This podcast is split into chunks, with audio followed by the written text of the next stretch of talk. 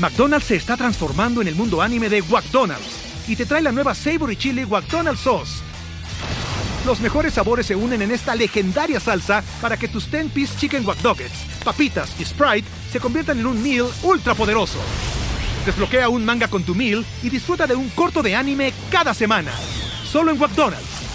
ba baba go! En McDonald's participantes por tiempo limitado hasta agotar existencias. McDonald's se está transformando en el mundo anime de McDonald's y te trae la nueva Savory Chili McDonald's Sauce. Los mejores sabores se unen en esta legendaria salsa para que tus 10-piece chicken wack papitas y Sprite se conviertan en un meal ultra poderoso. Desbloquea un manga con tu meal y disfruta de un corto de anime cada semana. Solo en McDonald's. ba baba go! En McDonald's participantes por tiempo limitado hasta agotar existencias.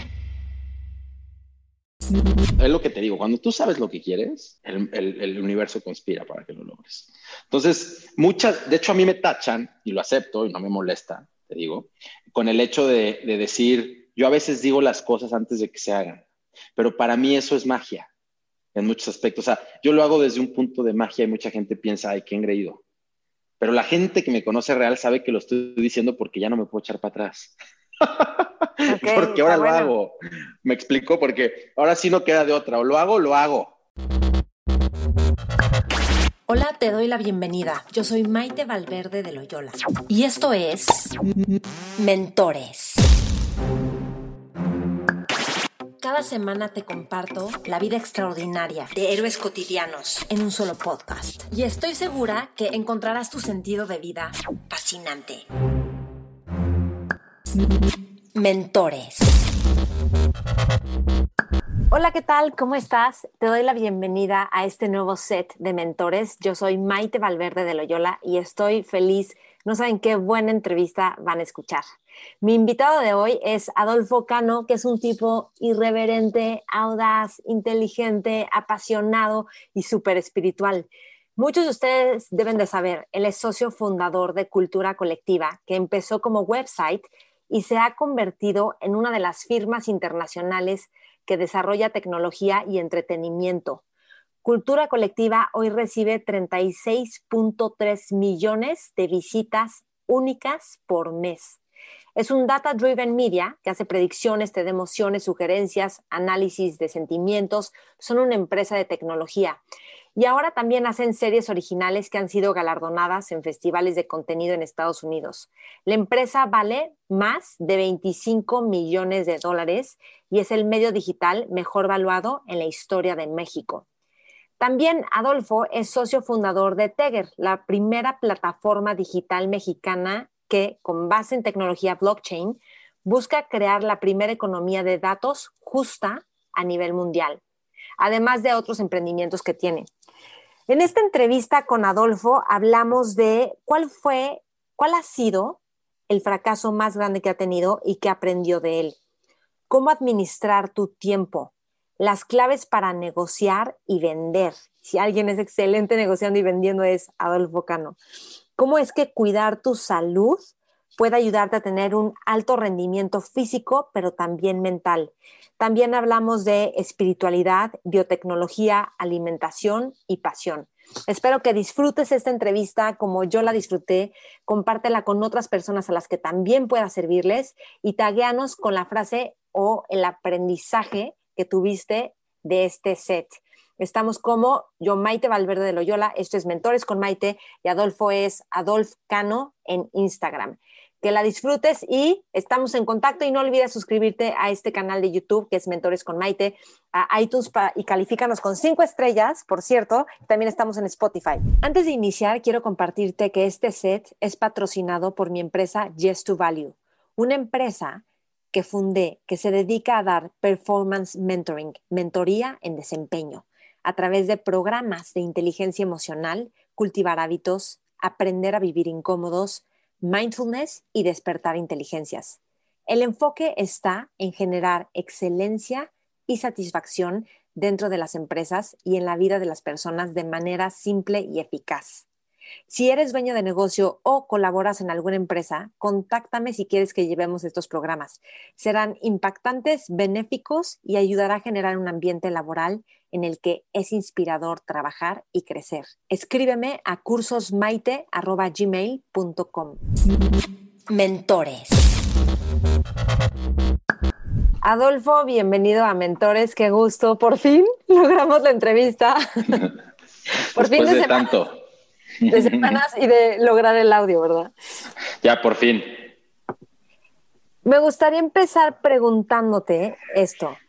Em, según yo, tienes una relación súper cercana con la Virgen. con la Virgen. ¿Por qué? ¿De dónde sacas eso? Cuéntame. Me dijeron. Pero que eres como muy de la Virgen. Mira. Guadalupe, según yo. La Virgencita, sí, obviamente.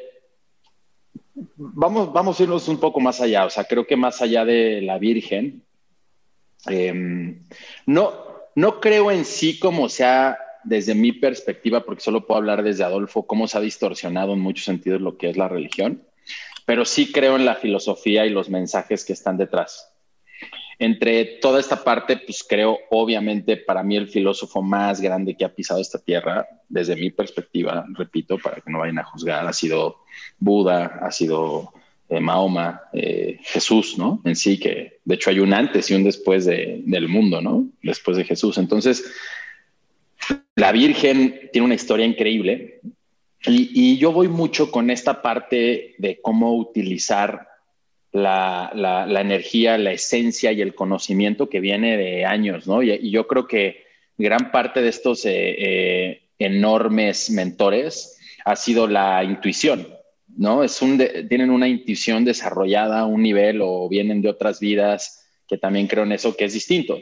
Entonces, digamos que a mí lo que realmente me mueve es esa parte, me mueve cómo es que estas construcciones de adentro, porque literal es indagar en ti y ver quién eres o quién crees que eres y cómo has ido construyéndote, son a veces las más, este, eh, las que más tienen resiliencia, ¿no? Tarde o temprano después de, de lo bueno o lo malo que vives sin necesidad de otra cosa, ¿no? Como te digo, en esas épocas no existían nada de lo que hoy existe hablando de los medios de comunicación y demás, y son personas que han trascendido años, ¿no? Y siglos. Entonces, pues cuando hablamos específicamente de esta parte como de, la Virgen o, de la religión, a mí lo que me interesa más allá es eh, tomar esos bonitos mensajes, adaptarlos a mi vida y hacerlos parte de uno, ¿no? Eso es lo que a mí me gusta. ¿Cómo qué mensaje de, la Virgen? o sea, lo tomas y lo haces parte de tu vida. Yo creo que el, para mí el mensaje más claro es, eh, más allá de eso, es, es, ¿cómo decirlo? A mí, ¿cómo poder ponerlo en palabras? O sea, el creer, ¿no? Vamos a empezar por el hecho, el hecho de creer Ah, la Virgen en México es algo importantísimo, ¿no? Tú lo ves en, no importa la clase social, si tú realmente has leído un poco, es importantísimo. Y a mí el, simple hecho de, inclinarme a, no, es que no quiero sonar de esa forma, pero el, hecho de inclinarme de en verdad hacer el, es la palabra, es hacer el bien, ¿no? O sea, el, hablar, buscar en tu corazón, en tu alma y en verdad querer dar, ¿no? Creo que eso es increíble, ¿no? Y ese es un mensaje muy claro siempre que se ha dado y creo que a veces lo tomamos a medias y la verdad es que creo que como ser humano cuando más feliz te sientes es cuando das, ¿no? O no sé, a, ti si te pasa, Maite, pero en verdad cuando donas un poquito de ti, cuando apoyas en diferentes causas, que tampoco se trata de que hable de lo que hago o no hago, porque no me gusta estar diciendo lo, que me gusta apoyar, pero eso a mí me hace muy feliz me hace muy feliz y, es, sin duda, es uno de los, de los principios más importantes en mi vida, más allá de, eh, digo, no, me gusta indagar en el tema religioso tanto, para serte honesto, pero, pero tengo ahí cosas que en otro momento podemos platicar, pero digámoslo más en el hecho de, creo que el mensaje claro es, siempre pisa desde un punto del corazón, no de la cabeza. ¿no? Pisa desde un punto donde escucha tu corazón y vas a tener una verdad mucho más poderosa que a veces la cabeza, ¿no? Te da, hay una frase que me encanta que es, que dice, em, la vida no es tan seria como la mente pretende hacértelo creer. Vale. Y, es muy cierto, es muy cierto, ¿no? A veces tú estás viviendo un, un punto en tu vida en donde crees que lo que te está pasando es un mega caos y lo que tú estás viviendo es, ¿no? Nos, nos volvemos ególatras de nuestra propia historia y creemos que nosotros nos está pasando algo súper mal y nos victimizamos y no es cierto. O sea, siempre hay un caso peor o mejor que el tuyo. Deja de compararte y deja de escuchar a esa razón que tienes detrás, ¿no? Que, que, puede magnificar este problema. O sea, la vida no es tan seria como a veces la mente decidimos escucharla. la vida no es tan seria, pero ¿qué es lo que haces tú, por ejemplo, cuando estás en un momento de, de adversidad radical, o sea, en momentos difíciles? Está padre, está fácil decirlo después, ¿no? Pero durante, igual también durante, pero ¿cómo te relacionas con un momento adverso? O sea, te voy a dar un ejemplo. Hace creo que dos años este, a cultura colectiva le fue súper mal, ¿no? Como que hubo en el cambio de gobierno y luego salió como información que ustedes estaban vendiendo toda la data, entonces todo esto fue como un momento de crisis radical, ¿no? ¿Qué haces en esos momentos? Creo que primero hay que partir por el hecho de que creo que los... Eh, a mí, es que hay frases que me marcan mucho, ¿no? Pero es como los locos que se atreven a, soñar, ¿no? A, innovar, a intentar algo distinto, a trazar un camino distinto, muchas veces los sabios acaban pisando ese camino, ¿no? Y, y juzgándolo. Entonces, ¿a qué voy con esto? Creo que nosotros nos atrevimos a soñar, creo que nosotros nos seguimos atreviendo. La bad cultura está en una etapa súper bonita hoy en día y entre estas, e, e, estas ambiciones que soy un ser humano, ¿no? Y que, y que tenemos de soñar y de reinventar lo que era un medio en ese momento digital y, y, arriesgar, pues dentro de, este, con el mismo impacto que tú arriesgas para crecer, con ese mismo impacto te va a juzgar. Ese es el problema de estar en el spot.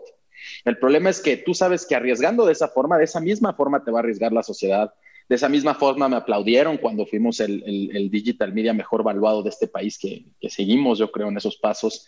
De esa misma forma nos dicen, oye, esto está mal. Entonces yo creo que más allá, si quieres que te platique de la parte de adversidad, yo lo que he aprendido es que para mí la adversidad es un amigo imaginario. O sea, yo creo que el potencial más inaudito de un ser humano está en, en, la, en la resiliencia, que es lo que estás diciendo, ¿no? yo tengo aquí tatuado. Entonces, ¿a, qué voy con esto? Es, yo creo que el fracaso es un amigo. El fracaso va a estar siempre.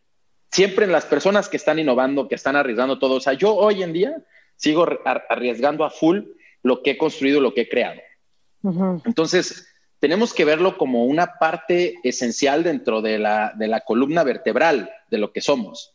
Y creo que el fracaso, entre más lo veas al lado y más lo, tomes como algo matutino, más fácil para ti es sobrellevarlo. Y creo que a veces la gente em, eh, piensa que solo tienes un fracaso. Y tú dices algo, como emprendedor, los fracasos son día a día, todo el tiempo, todo el tiempo. Entonces, si tú todo el tiempo te estás desgastando, luchando contra eso, simplemente vas a desgastarte de más, no necesariamente vas a perder, perder o ganar. Creo que en vez de desgastarte es hacerle un aliado, es saber que vas a fracasar de saber que te vas a caer.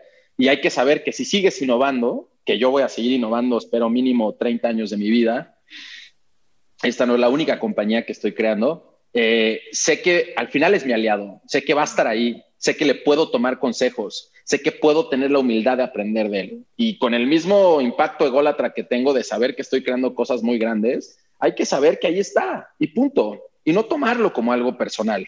¿no? Entonces, yo me más porque el hecho de que yo creo que el, fracaso es un aliado, literal.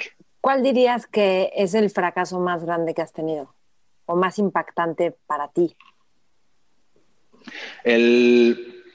yo creo que uno de los, eh, qué buena pregunta, uno de los fracasos más fuertes que he tenido es, sin duda, eh, hubo una época donde yo no escuchaba. Yo creo que el, que te gane el, ego a un nivel donde tú crees tener la razón o demás, creo que es un fracaso muy inminente porque el no escuchar es perderte de la, de la perspectiva y naturaleza del más allá de lo que existe detrás de solo tu mente. Y a veces estás tan metido en tus logros y en ciertas cosas y crees que es por ahí que, que te cegas, ¿no? Y creo que algo que me ha dado como esa igual, ¿no? Gran frase que dice, yo no, yo no, yo no envejezco, yo me descubro es como esa parte, ¿no? Donde también yo estoy aprendiendo y creo que hubo una época donde ese fue uno de mis golpes más fuertes, el decir, chin, creo que debía haber tenido un poco más de, humildad y haber escuchado más a, estos grandes, pero repito, bueno, es parte ¿Hace cuánto? en el 18. Ah, en esa, ok. 17, 17, 18, tenía 30 años. ¿Y por qué no escuchabas? O sea, ¿qué era lo que pues tú porque, bueno, a ver, empiezas con una construcción. Yo vengo, eh, cultura colectiva se creó como una extensión de nosotros, de mis socios y de mí. Eh, creo que hoy me siento muy alegre de poder eh, tener una empresa tan sólida, tan bien renombrada, la verdad, tan, ¿no? En, redes muchísima gente lo conoce, lo conoce como un medio que innovó, que, que, que, cambió la forma de, de, de ver desde mi perspectiva, cómo se leen las cosas, cómo son los medios. Es un medio alternativo mexicano que, ha roto fronteras, ¿no? Y empezamos con una simple idea en un departamento. Entonces, ¿qué sucede con esto? A mí nadie me la cuenta. O sea, yo sí sé lo que es empezar de cero sin un peso, te lo digo a mí, eh, adoro, mis papás me dieron educación, pero no me dieron nada para mi negocio, ¿no? Entonces, que no está bien o mal, porque luego dicen, no, yo, yo no quiero hablar mucho de ellos, pero el punto es, y los adoro, pero el punto es, o sea, yo sé lo que es estar empezando, ¿no? Hablo de, construir la idea y estar pensándolo mil veces y de repente construir un monstruo que es internacional, que, tiene operaciones no solo en México, etc, etc, etc, Entonces, ahí, ahí lo que yo estoy viendo en este punto es pues empiezas a crecer, empiezas a ver, a materializar tus ideas y, a veces te endiosas, ¿no? Así lo, llamo, y, dejas de escuchar en muchos aspectos. Y hablo por mí, por Adolfo, ¿no? Pues por tener razón en ciertas cosas, por haber hecho bien. Y a veces no es así. Y esos son los golpes de la vida tan bonitos. Por eso te digo, para mí son golpes preciosos, porque sin esos golpes no evolucionará, no evolucionaría tan rápido como estoy evolucionando. O sea, hemos gastado cantidad de plata en, cosas que intentamos que funcionarían, unas no son así, pero no dejamos de, yo siempre digo, nunca dejes de hacerte preguntas, nunca. Nunca dejes de hacerte preguntas, de cuestionarte, de ser curioso contigo. y creo que dentro, pues, eh, ¿por, qué eh, un, un medio tiene que manejarse de esa forma? O por qué solo un medio se tiene que manejar la información sin tecnología, ¿no? ¿Por qué no innovar en tecnología y construir una plataforma detrás que con tecnología pueda soportar, ¿no? O sea, las preguntas que, cuando digo nunca hay que hacerse preguntas, es nunca dejes de innovar, nunca dejes de buscar qué se puede hacer, ¿no? O sea, sé esa persona que creo que las personas que realmente transforman el mundo son aquellas que buscan cómo mejorar algo desde una perspectiva humana y para todos, ¿no? Y a veces esa innovación sale muy cara, como te digo. Y creo que dentro de todo esto, que, la pregunta era del fracaso, ¿no? ¿En qué momento te diste un fracaso tan duro? Fue al empezar a enaltecer, crecer, pum, crecer a ese nivel en el 17. Yo crecía 400% en dígito año con año, imagínate esta locura. Entonces, empiezas a crecer, pa, pa, pa, pues a veces... Eh, te faltan esos golpes de realidad, ¿no? Tienes 29 años, 30 años, ya estás tienes una empresa con cientos de colaboradores, eh, trabajas, eh, estás generando mucha plata, bla, bla, bla, pierdes, ¿no? Es esa parte donde a veces pierdes. Y creo que lo más bonito que me ha pasado es eso, lo más bonito que me pasó fue ese golpe, que hoy nos ha llevado a otra vez estar en un super año, pero gracias, o sea, yo eh, en, en, en esta pregunta... golpe? Exacto, esta, esta pregunta que me estás haciendo yo la quiero resumir con este punto, o sea, Creo que estos golpes son los más valiosos que puedes tener, porque gracias a estos golpes, los verdaderos emprendedores, los verdaderas, las verdaderas personas que tienen hambre y que se paran y dicen vamos por más, hacen las cosas más rápido. Gracias a esos golpes, tú avanzas la velocidad, vas más rápido gracias a esos golpes. Si no existieran esos golpes, te firmo que tu velocidad sería más lenta.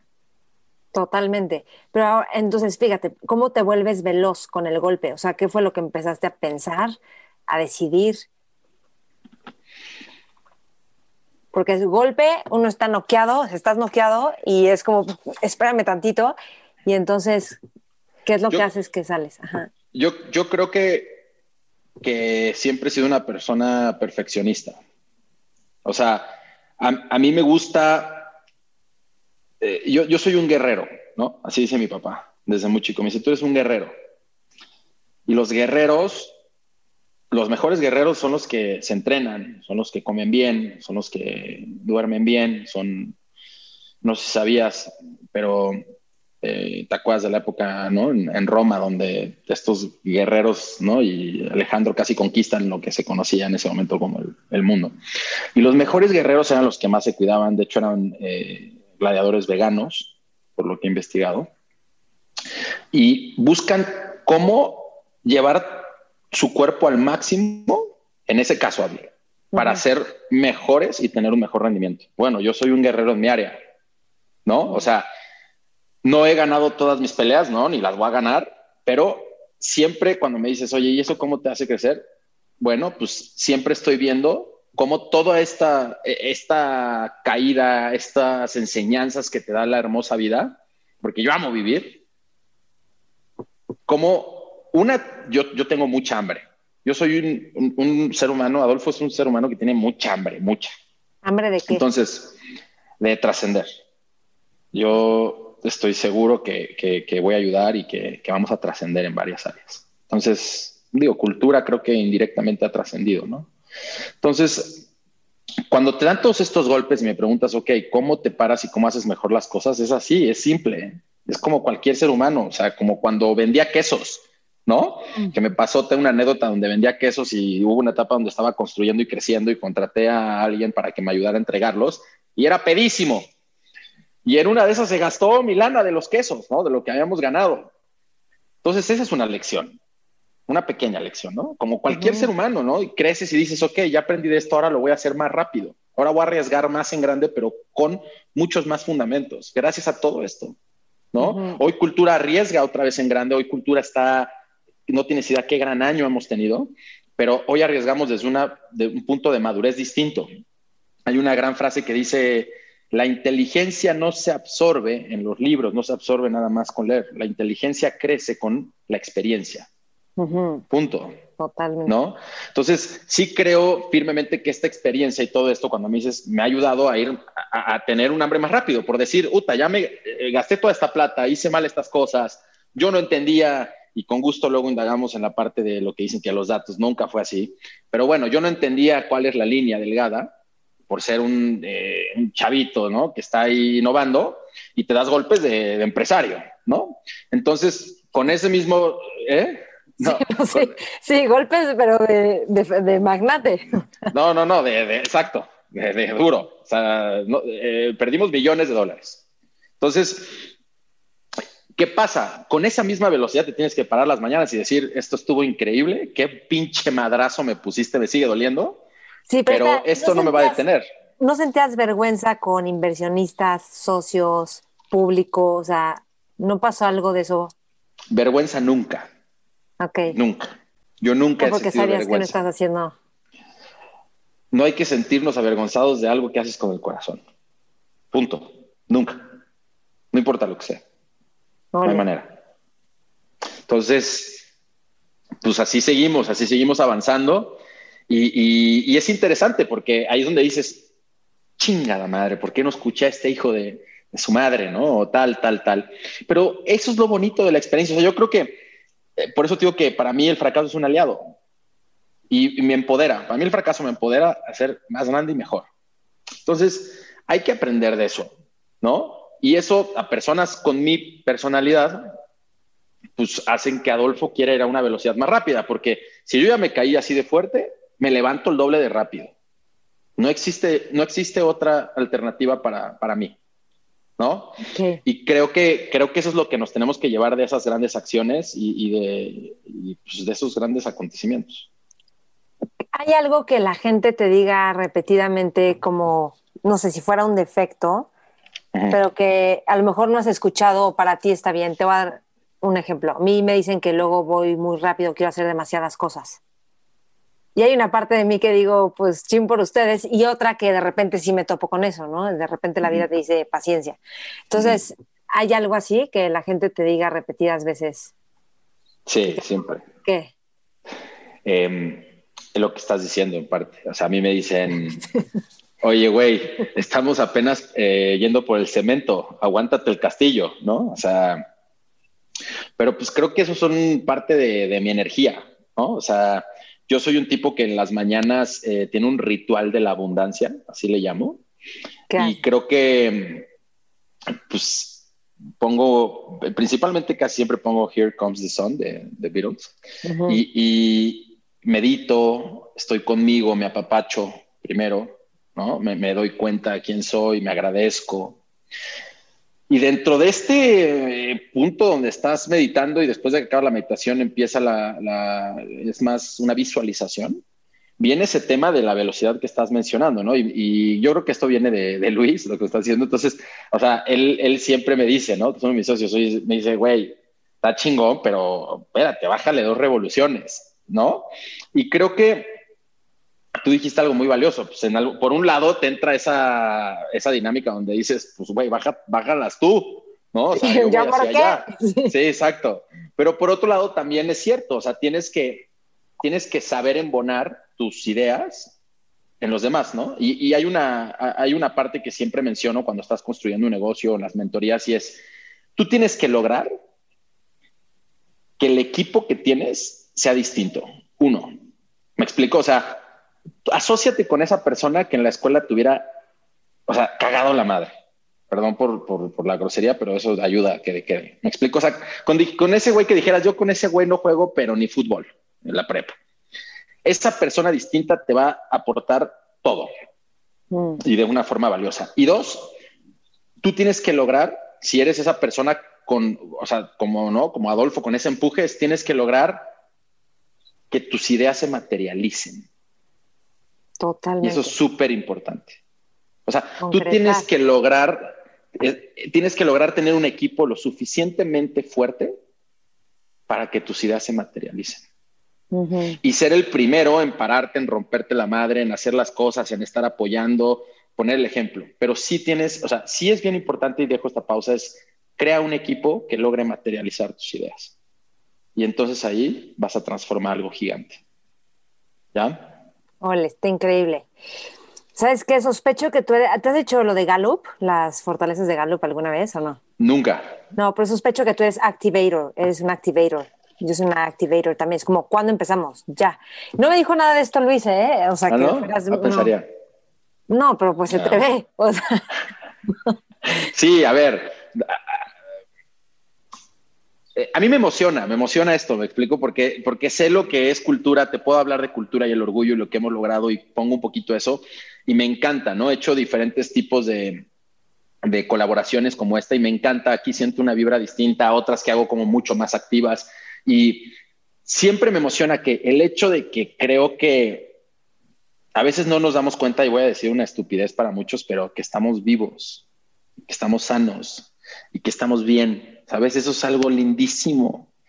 Y creo que a veces no le damos esa pauta y es súper poderosa, ¿sabes? Es súper poderoso cómo alineas tu energía y los engranes para lograr cosas grandes, ¿no? y, yo sí creo eso, o sea, si tú vienes, como tú lo dices, ¿no?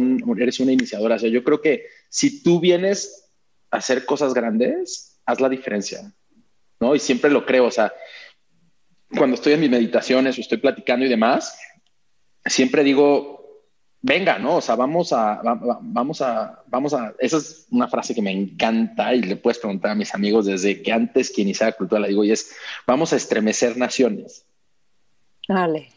¿No? O sea, vamos a sacudir un poquito al mundo positivamente. Eh, no sé si llegue tarde o temprano, pero todas las mañanas me lo repito. Quiero que me cuentes algo. O sea, tú vendías quesos en Cuernavaca. O sea, de niño no tenías mucha lana lo que tengo entendido es que en Cuernavaca, o sea, en una zona medio pobre, ruda, que yo siento que de ahí viene un poco tu onda como callejera, que tienes como una onda callejera ruda, ya sabes, los tatuajes, toda esta onda ruda. Pues mira, o sea, a mí nunca me faltó nada. no es que tuviéramos mucha lana, tampoco éramos siempre una clase media.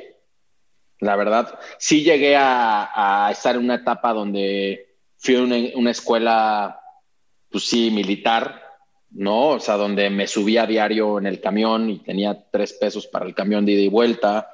Y, estar ahí viendo esa, o sea, esa, eh, eh, yo no lo veo como una carencia, yo lo veo como esa dualidad. O sea, yo tuve, yo tuve dos virtudes muy lindas de chico pude vivir esa dualidad, pude vivir la dualidad de irme en camión todos los días, pararme súper temprano, en una escuela militar, em, eh, vivir las carencias de, una mamá luchona que siempre nos sacó adelante, pero pues dentro de sus posibilidades, ¿no? O sea, no fue una, no, vivía en, una de las mejores zonas, no, vivía en una zona eh, un poco turbulenta, si lo quiero decir, pero tampoco la peor. Pero la verdad es que yo tuve una infancia súper bonita en muchos aspectos, ¿no? Y, creo que eso es lo que me dio mucha hambre. Y por otro lado, viví esa dualidad donde mi papá es, es, es una persona muy exitosa en su rama. Es un tipo, si algo te puedo decir de mi papá, es que es un tipo extremadamente educado y con un corazón muy bonito, como mi mamá. Es lo que es la cosa. Extremadamente educado, ¿eh? no tienes idea. Y entonces pues cuando me mudo con él, pues hay una, un acomodo de vida un poquito mayor, tampoco alta, ¿eh? ni nada, pero mayor. Entonces, tener esa dualidad te da un globo y una perspectiva distinta, ¿no? Y lo que me dices es muy cierto. A ver, yo me, yo me, yo me llevé con, ni te voy a decir, ¿no? Con gente, pero pues yo no lo entendía así. Yo, pues, eran las posibilidades que yo tenía.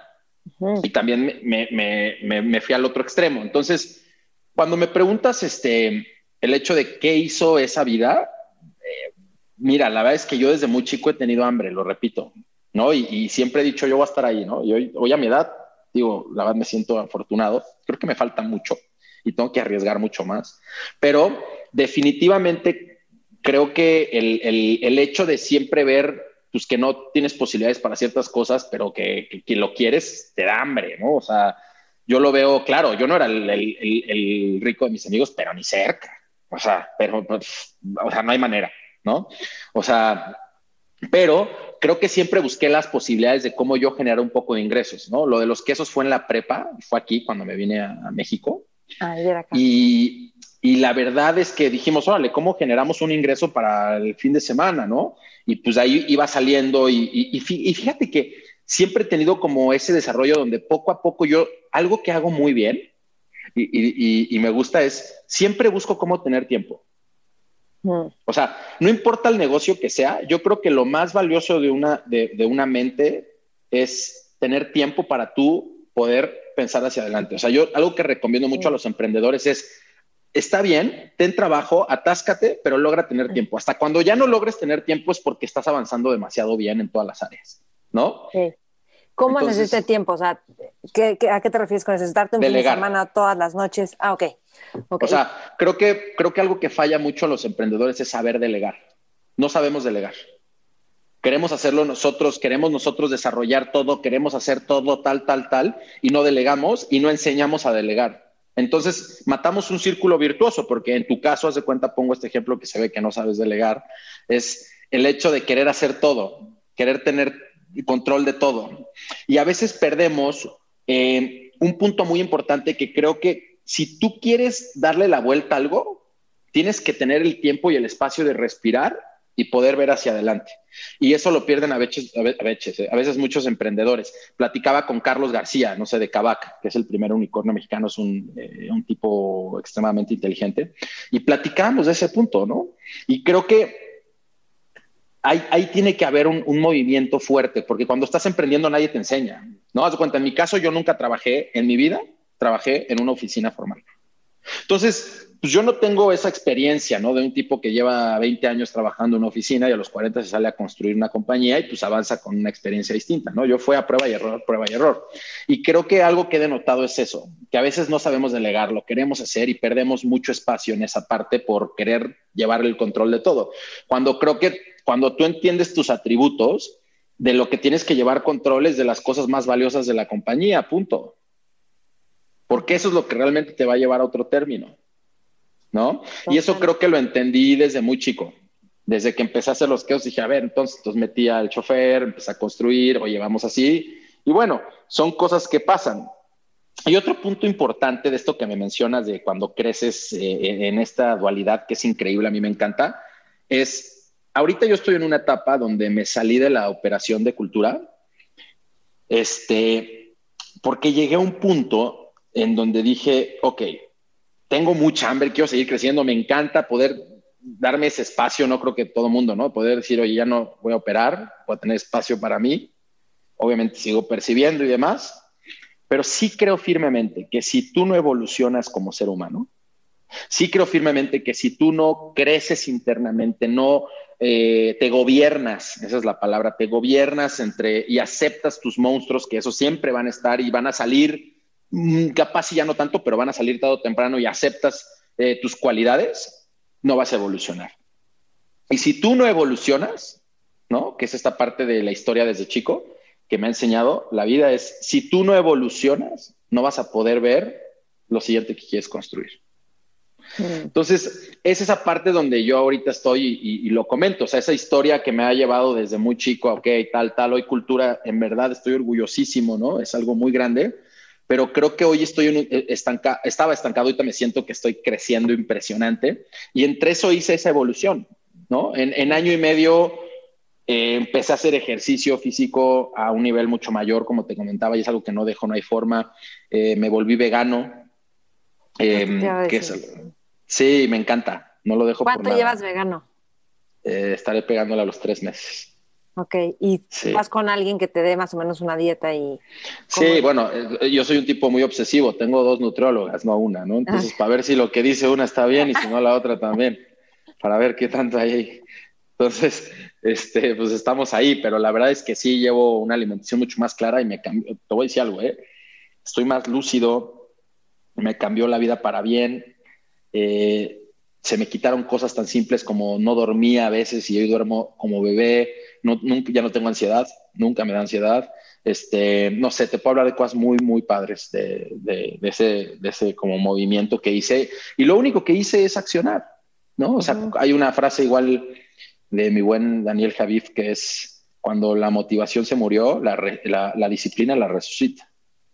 Totalmente, es que no necesitas estar motivado para hacer las cosas. Exacto, ¿no? Entonces, eh, exacto. Entonces, creo que, creo que eso es lo que me ha ayudado y desde chico he sido constante. A ver, cuando yo empezaba, eh, no todo el tiempo estaba motivado. Yo les decía, voy a crear un medio de comunicación que va a ser, sí, Adolfo, sí, ¿no? O sea, y de repente, tómala, ¿no? O sea, la, rompes y eso es verdad. Cuando la abundancia llega, llega así de golpe. No, no, no, no así, así. A mí me encanta esto que dices. Tengo un video en mi otro canal, que es Maite, en, YouTube y en Spotify, que es la trampa de perder la inspiración. Que creemos que tenemos que estar inspirados. Y justo es de esto. Oye, 100%, dime. Entonces, a ver, quiero pasar, bueno, trabajaste de mesero, como pía, ah, hacías eventos, pero fuiste super líder en un multinivel. Ah. Tienes toda la personalidad. ¿Quién te cuenta esas cosas, Dios mío? Sí, a ver, cuéntame qué aprendiste en multinivel. ¿En cuál era? ¿Quieres decir? Sí, ya. Pues estuve, mira, en Ángel, estuve un rato. Ah, yo también estuve en Ángel. En Ángel, ahí es donde la reventé durísimo. Este, estuve en Ángel y luego me movía, me movía mm, Monaví y luego estuve un poquito en Sango. Ok. Y este. ¿Qué aprendiste? Mira, tenía 20 años. Me fue muy bien. Llegué a tener una red de 6 mil personas. Este aprendí, híjole, no quiero insultar a, ningún, a ninguna cadena, pero aprendí como, yo, yo creo que aprendí un poco el, me quité el miedo al rechazo. Mm. O sea, sin entender el esquema y entender la modalidad, es tocar, ¿no? Es, es, estar, como tú lo decías, creo que la frase que acabas de mencionar de, de, tu, de tu otro canal es clara. O sea, no todos los ya estaba motivado, pero era ir a vender, ¿no? Y yo vendía jugos, y jugos que tenían cosas que sí eran muy buenas, pero seguro más fufada en mucho sentido. Y ahí me tenías, ¿no? Ahí me tenías. Yo creo que gran parte de eso se aprende el hecho de quitarte el miedo al rechazo, que es lo que te decía. Y la verdad es que no pasa nada, no pasa nada. O sea, si, si al final te dice no, pues qué chingados, vamos por el que sigue, ¿no? Creo que eso me lo llevó mucho en el multinivel, me, llevo eh, la visión de también de lo que es la energía, ¿no? Porque di algunas, este, o daba pláticas a, cosas eh, pues, relativamente grandes de 500, 600 personas, y es cómo motivar, cómo dar la energía, y creo que si das el canal y la energía adecuada, eh, las cosas eh, es fe, no, no sé cómo decirlo, más allá de la magia, es algo increíble. Entonces, eso también me lo llevo del multinivel, o sea, el hecho de poder apoyar a la gente. Ahora, empiezas a romper tus creencias y por eso lo dejé, pero el punto es, ¿qué me llevo? Aprender a, mover tu energía, el fracaso y el rechazo es algo que vas a ver día a día ahí y tienes que aprender que el no ya lo tienes y vas por el sí. Y tres, que en verdad es, yo creo muchísimo en la obsesión del pensamiento de una forma positiva, obvio. Yo me acuerdo que no dormía. O sea, yo tenía 19 años y decía, puta, me voy a hacer millonario. Que no, no, no. O sea, pero pero yo no dormía y sentía ese fervor y eso me llevó a, yo sí creo que fue gran parte del impulsor de conectar con la gente adecuada para hacer una red a esa edad creo que muy buena, ¿no? La verdad. Entonces, sí es un, lo recomiendo a los emprendedores. ¿eh? Es, es, yo si fuera emprendedor y no he hecho nada, por favor métanse a Herbalife o métanse a alguna de las cosas que estén abiertas y pruébenla nada más para que vean que no es fácil es sentarse en el lodo. No, pero te entrenas increíble. Quiero que me platiques un poquito de las técnicas de venta. Creo que te entrenaste en técnicas de venta, no sé si en el multinivel o en otros lugares. Pero qué, a ver, cuéntame. Pero yo siento que eres un gran vendedor, igual y medio nato, medio lo fuiste aprendiendo en la vida por, por pasión, pero a ver, ¿qué, ¿qué, recomiendas para una buena venta o para conseguir lo que quieres? Es parte de que siempre, siempre le digo a mi equipo, diga, tomé muchos cursos, pero hablando de la venta específica, siempre lo que siempre lo que digo es, mantente presente y ten un plan. O sea, nunca, nunca vayas a vender sin un plan. Nunca. Nunca. Mi promedio de ventas, y lo puedes preguntar a mis socios y más, es 9 de 10 más o menos de cierre. Cuando me preguntan eso es lo que yo digo, a ver, quiero dar tres tips muy sencillos. Uno es, tu energía siempre tiene que estar elevada, siempre tienes que ser una persona con una energía alta porque eso es clave para moverte. Dos, siempre ten un plan. Si vas a vender, investiga, ¿no? De lo que vas a vender, investiga a la persona con la que te vas a sentar y ten un plan con dos o tres aspectos muy claros de cuáles son los beneficios de lo que tú quieres vender. Mm. Y tres, y creo que uno de los más importantes, es crea un vínculo. Crea un vínculo con la persona, no importa quién sea, crea un vínculo para poder llevar esto más allá. O sea, yo algo que le digo cuando me dicen, güey, ¿cómo haces para lograr eso? Le digo, es que yo, en verdad, o sea, y lo digo en serio, ¿eh? Y en verdad, si me siento con alguien, yo busco dentro de, mis aspectos de ventas, busco cómo ayudarlo, de corazón. O sea, si quieres una venta en grande, tienes que dar en grande, no hay más. Totalmente. Increíble. Oye, de negociación, ¿qué dirías? Mm. La negociación es buena. Pues, híjole, técnicas de negociación. ¿Qué has aprendido? Pues, ¿Qué recomiendas? Mira, te voy a dar, creo que algo que indirectamente me sirvió muchísimo es que cuando yo lo tomo a bien, porque seguro van a escuchar el podcast mis papás, los adoro. Es como cuando ellos se separan y yo estaba muy chico, pues yo tenía que ser ese mediador ¿no? Con, con, mi papá o mi mamá sobre las perspectivas que ellos querían, ¿no? Porque a muchos, te apuesto que a muchos hijos, hijas les pasa. ¿No? Donde no, pues habla tú con tu mamá, no, habla tú con tu papá. Dile a tu papá. ¿No? Exacto. Y hablando de la mediación, creo que ahí me curtieron desde los 8 o 9 años durísimo, para bien, ¿no? Yo saqué mi PlayStation, mi 64, o sea, ¿sabes? O sea, entonces, claro, ¿no? Yo decía, ya vi cómo va a llegar con mi papá para decirle esto medio tal, tal, tal, y entonces, ¿qué voy a, yo te ayudo, pero no seas gacho, ya me falta, ¿no? Entonces, creo que es increíble porque ahí es donde saqué la maestría real de la negociación. Y, yo el punto más importante de la negociación que siempre menciono es, realmente ponte en los zapatos de las personas con las que estás negociando. Siempre repítele su nombre. Es algo clave. O sea, siempre tienes que, para que alguien te escuche hay que decirle su nombre, es un tema psicológico, pero real.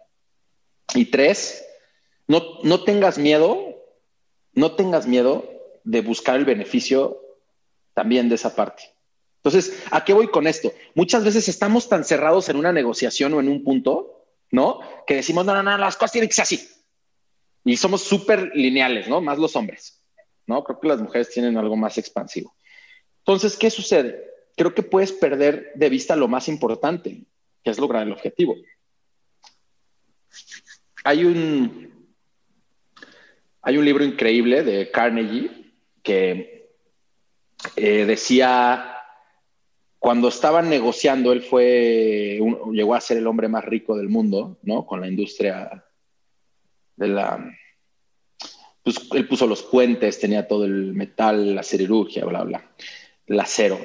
Eh, y hubo una etapa donde él, él te menciona en su libro algo valiosísimo. Te dice, le dice a una de las personas del libro, le dice, oye, ¿tú quién crees que es a la persona que más le pago? A la más preparada, la persona que tiene más doctorados, la persona que tal. Y el otro le dice, pues sí, yo creo que le estás pagando mucho más a la persona que tiene el CEO, ¿no? De tu empresa. Dice, no. Yo a la persona que más le pago es a la persona que sabe resolver en las situaciones de alto impacto. ¿Y aquí voy con esto? Cuando ellos quisieron hacer fusión con otra empresa muy grande, hubo un tipo que ahorita no me acuerdo el nombre, que fue el que ayudó, porque obviamente dos titanes, ¿no? Es como estás hablando de que imagínate que Slim se va a juntar con, van a juntar sus fortunas Slim y, Ricardo Salinas. No hay manera, ¿no? O sea, va a decir este güey que, ¿no? O sea, es una lucha de egos, ¿no? Poniendo un ejemplo. Y esta persona que entró de intermediario a negociar, cuando por fin este, no me acuerdo el nombre, pero lo quiero hacer de una forma sencilla para que la gente entienda el punto, pues cuando por fin se sienta a negociar con, vamos a ponerle Miguel, ¿no? Y Miguel le dice, oye, me encanta lo que hace tu jefe, pero definitivamente yo no puedo venderle eh, mi parte si él, ¿no? Está de esta forma, pero oye, pero las ganancias son buenas. Sí, las ganancias son buenas, pero no, no, no se lo puedo vender porque pues, es un tema, ¿no? O sea, de corazón, de esto es mío y, ¿no? Y entonces él detecta que el, tema más importante para él era su nombre. Mm. Lo detecta en una pequeña plática. Entonces regresa con su jefe y le dice, ya, ya vi cómo vamos a hacer la negociación. Y el otro le dice, no hay manera, te acaba de decir que no, ¿no? O sea, pero me dice, solo que lo que yo te voy a pedir, te pido que pues tú lo acates, porque si no lo acatas, esto no va a salir, ¿no? Y el otro, bueno, pues tal, a ver qué, qué estás pidiendo. Le dice, bueno, lo que está pidiendo es que, órale, él te vende eh, la empresa, te, vas a hacer el güey más rico. Pero definitivamente él quiere, o sea, yo creo que si le jugamos porque la empresa se llame, él imagínate, se llama Miguel Ángel, dice Miguel Ángel Corporation, se cierra. Y el otro le dio y así como, y rompió su ego y dijo, bueno, está bien. Y llegó con Miguel Ángel y dijo, oye, estamos dispuestos a que, a que la empresa se llame Miguel Ángel. Y el otro o sea, dijo, venga, ¿no? ¿Y a qué voy con esto? Es, ni siquiera eran los términos de economía, ¿no? De las ganancias hablo, ¿no? del tema de cuánto estás ganando de y demás. No, no, no, o sea, eso ya estaba avanzando. El tema era un tema de ego. Y si tú no estás presente en una negociación, o sea, si tú no estás escuchando en una negociación, si realmente no estás viendo qué es lo que él quiere, la, la vas a perder indiscutiblemente. Entonces, creo que a veces cuando te sientas en una negociación, yo siempre digo, siéntate como si tú fueras a negociar contra el que quieres ganar. Mm. Siéntate como si fueras a apoyar a la persona con la que quieres negociar. y rotundamente algo bueno va a salir. Ok. Ok, súper. Oye, este, espérate, es que me vinieron como 20 preguntas a la mente. Échalas, échalas, las, las aventamos rápido. Quiero ver otra parte contigo que es como tu audacia. Creo que, este, o sea, me, estaba preguntando esto. ¿Te has puesto frente al espejo de cómo, le voy a, cómo voy a negociar esto con esta persona? ¿Lo has hecho así? Claro. O sea, no, no frente al espejo. Yo, o sea... O sea, pero preparas el speech o cómo lo preparas todo, con alguien, cómo me escuchas, cómo voy. Ole. No, no, no. Tengo, tengo, dos o tres consejeros, depende del área. Tú eres, acuérdate de algo. Tú eres el promedio de las cinco personas con quien más convives y te juntas. No hay más. Si tú te juntas con una persona que es negativa, algo has de tener de negativo. si te juntas con una persona que no come bien, que se droga, que tal, algo has de tener de eso. Si te juntas con una persona que es alegre, que es, que es emprendedora, que hace bien las cosas, algo has de tener de eso. Entonces, escoge muy bien tu tiempo, escoge muy bien las personas con las que vas a pasar tu tiempo, porque esas van a determinar un porcentaje importante de tu destino. Eso sin contar tus pensamientos, tus hábitos, ¿no? Yo digo, ah, yo tengo aquí hábitos, tengo acciones, hábitos, destino, ¿no? Aquí tatuado. Y es muy, es muy lógico y, un ojo, ¿no? ¿Por qué? Porque tus acciones constantes se van a volver hábitos tarde o temprano. Y tus hábitos se van a volver tú, ¿no? Entonces, ¿a qué voy con esto? Cuando tú me dices, entras en una negociación, tengo muy buenos consejeros, pero claro, o sea, yo siempre digo esto, ¿eh? si yo me voy a sentar es porque voy a ganar. Punto. Entonces, cuando yo veo esto, es busco todas las verticales, ¿no? Y busco cuáles son las opciones. Eh, yo en verdad investigo, veo, veo dónde puedo aportar, veo qué, y, lo hago de corazón. O sea, si yo puedo ayudar, yo te voy a ayudar de corazón, ¿eh? No tengas duda. O sea, es algo que es, así soy. Pero a mí, o sea, a, mí me gusta ser el número uno en todo lo que haga. Entonces, ¿qué pasa? Pues obviamente cuando hay una negociación para mí es, ¿sabes? Como ok, ¿cuál, cuál, qué, o sea, ¿sabes? O sea, ¿cuáles son los puntos? ¿Cómo lo, lo aprendemos? Y, y, te digo, la mejor investigación que puedes hacer es ponte en los zapatos de la, de la persona que te vas a sentar y piensa qué aceptaría siendo él. Y sobre eso avanzas. Y yo siempre digo que en una negociación tienes que ir sobre un punto se pierden. A veces la gente agarra y dice, no, vamos estos tres porque yo quiero esto, esto, esto, esto. Yo, haz cuenta, cuando negocié, eh, nosotros le vendimos a un fondo de inversión el 15% de la compañía en, casi 4 millones de dólares. Y fue una negociación de 7, 8 meses. Y aprendí mucho que lo más importante es ir por uno o dos puntos y dejar, y dejar perder en los demás. No pasa nada. Pero que en esos dos puntos tú ganas. ¿Cuáles eran tus dos puntos, por ejemplo, ahí? La, evaluación. Súper, sí, claro. La evaluación que no, no la dejé, no la dejé caer, fue una gran evaluación. Y el, control de las ideas y demás. Ah. Entonces, en otras tuvimos que, ceder y bueno, pues capaz y, ¿no? Movernos y, a ver, hoy en día ya todo se está moviendo y traemos una proyección increíble de cultura, pero en ese momento ganamos esos dos puntos, ¿no? Y fue algo padrísimo. La verdad fue una sensación increíble cuando ya se firma y todo se, sale. No, genial. E-, eres muy audaz. Oye, hay una anécdota que cuando estaban en Endeavor, que por cierto lo rechazaron de Endeavor, ¿no? Y luego ya los aceptaron. Nos, rechazaron. ¿Quién te la contó, Luis? Sí. Sí. sí, nos rechazaron. Creo que tú, no me acuerdo quién es, alguien decía ya va y, otros decían no, sí, vamos, creo que tú fuiste el perseverante, el que sí. estamos más. Pues mira, yo siempre he tenido una personalidad muy fuerte, ¿no? Yo soy, eh, uno de mis amigos me describe como, esto es como, como en la América, ¿no? o sea, o te aman o les cagas la madre. O sea, no hay un, no hay un punto medio. Y creo que eso también es gran parte de que cuando yo llego a hablar o hablo en la parte de Endeavor, yo siempre fui muy firme, me explico en mis ideas, en mis convicciones y a veces la gente que no sueña, a veces la gente que hay muy buenos mentores que creen tener ese realismo de la razón, pues te juzgan, ¿no? Al, ser esa chispa. Y bueno, pues eh, yo siempre he sido una persona que yo no acabé, yo soy un dropout, pero yo sé quién soy y sé dónde voy a estar. Lo tengo muy claro. Yo sé todo lo que voy a lograr. Pues yo, yo sé que me voy a meter en dos industrias y, y, realmente voy a innovar y evolucionar y voy a aportar en este país cosas muy grandes. Lo tengo bien claro. Ya sé cuál es la otra industria. Ah, sí. Pasamos a ella. ah, bueno, a ver. No, pero espérate, quería contar la anécdota de en Londres. Ajá, no sabías inglés? Ajá. No, no, sabía. Hasta hoy, hasta hoy me sorprendo. Hoy, hoy me sorprendo y digo, güey, hay habilidades, ya sabes, o sea, porque creo que era más el miedo y me he aprendido, y me lo dicen, soy una persona autodidacta, yo no lo sabía, ¿no? O sea, entonces, cuando me lo he hecho, empiezo a hablar y, ¿no? O sea, y, digo... No, pero cuéntales a todos que, cómo fue. O sea, tenían que, eh, que compartir su proyecto y tú tenías que también hablar inglés.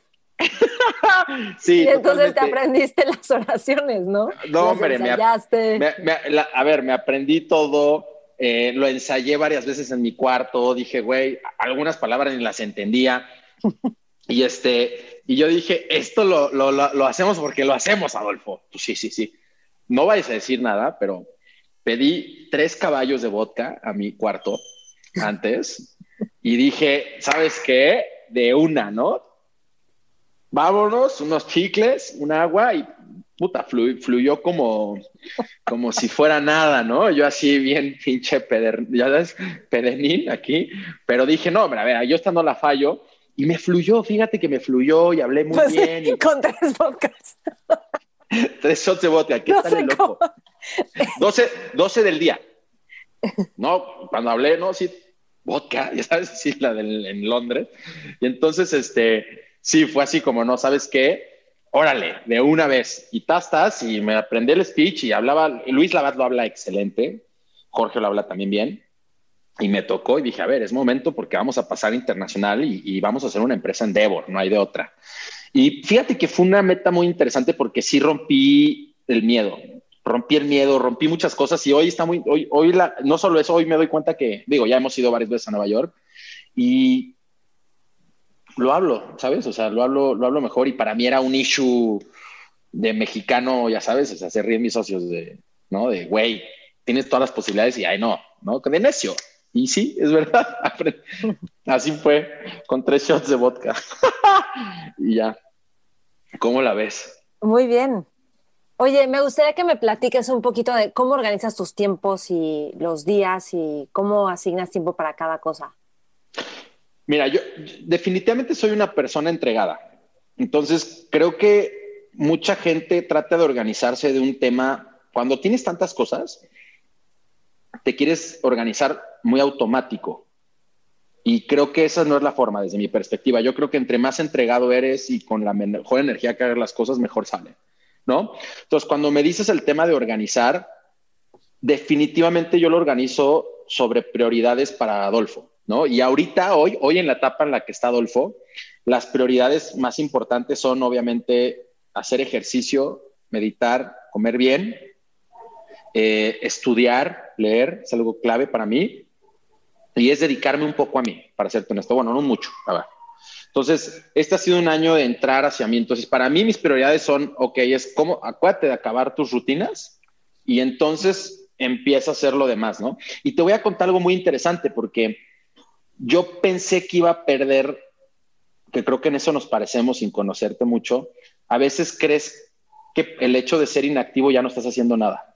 Y entonces dices, ay, ¿cómo puedo ir más rápido? Necesito ir más rápido y, creo que hoy no, y te, te castigas o a veces dices, y este ha sido un año en el cual decidí dedicarme a mí, crecer yo, y no tienes idea lo interesante que ha sido que, de hecho, he ido mucho más rápido que el año pasado, que yo creía que iba rápido.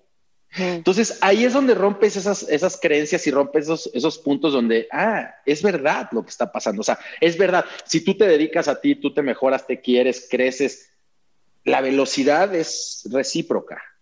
Y no es una, no, no es un punto de estar en la... No, no, ya, ya, hoy sí es un chingo. No, no, no. Es, es trabajar en ti, es crecer, es hacer las cosas y demás. Y en verdad es recíproca y yo lo viví este año, a mí nadie me lo cuenta. Entonces, dentro de mis prioridades está acabar de ser la mejor versión de mí. Yo estoy en una etapa donde estoy creciendo y siendo la mejor versión de Adolfo, porque sé que lo que viene va a ser más grande. ¿Y qué es lo que haces? O sea, ¿cómo eres la mejor versión? ¿Tomas cursos, tomas coachings, terapia, este, además de meditar o qué tipo de lecturas?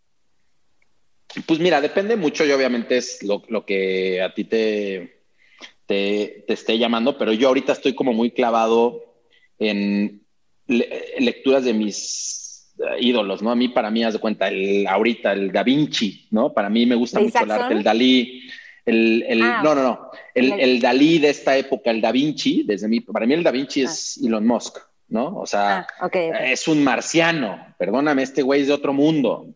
Y entonces eh, me di el tiempo de volver a leer, fíjate qué interesante, ya había leído su biografía hace unos años y la volví a leer este año y entendí tantas cosas que yo no había visto hace tiempo increíbles, ¿no? entonces, pues,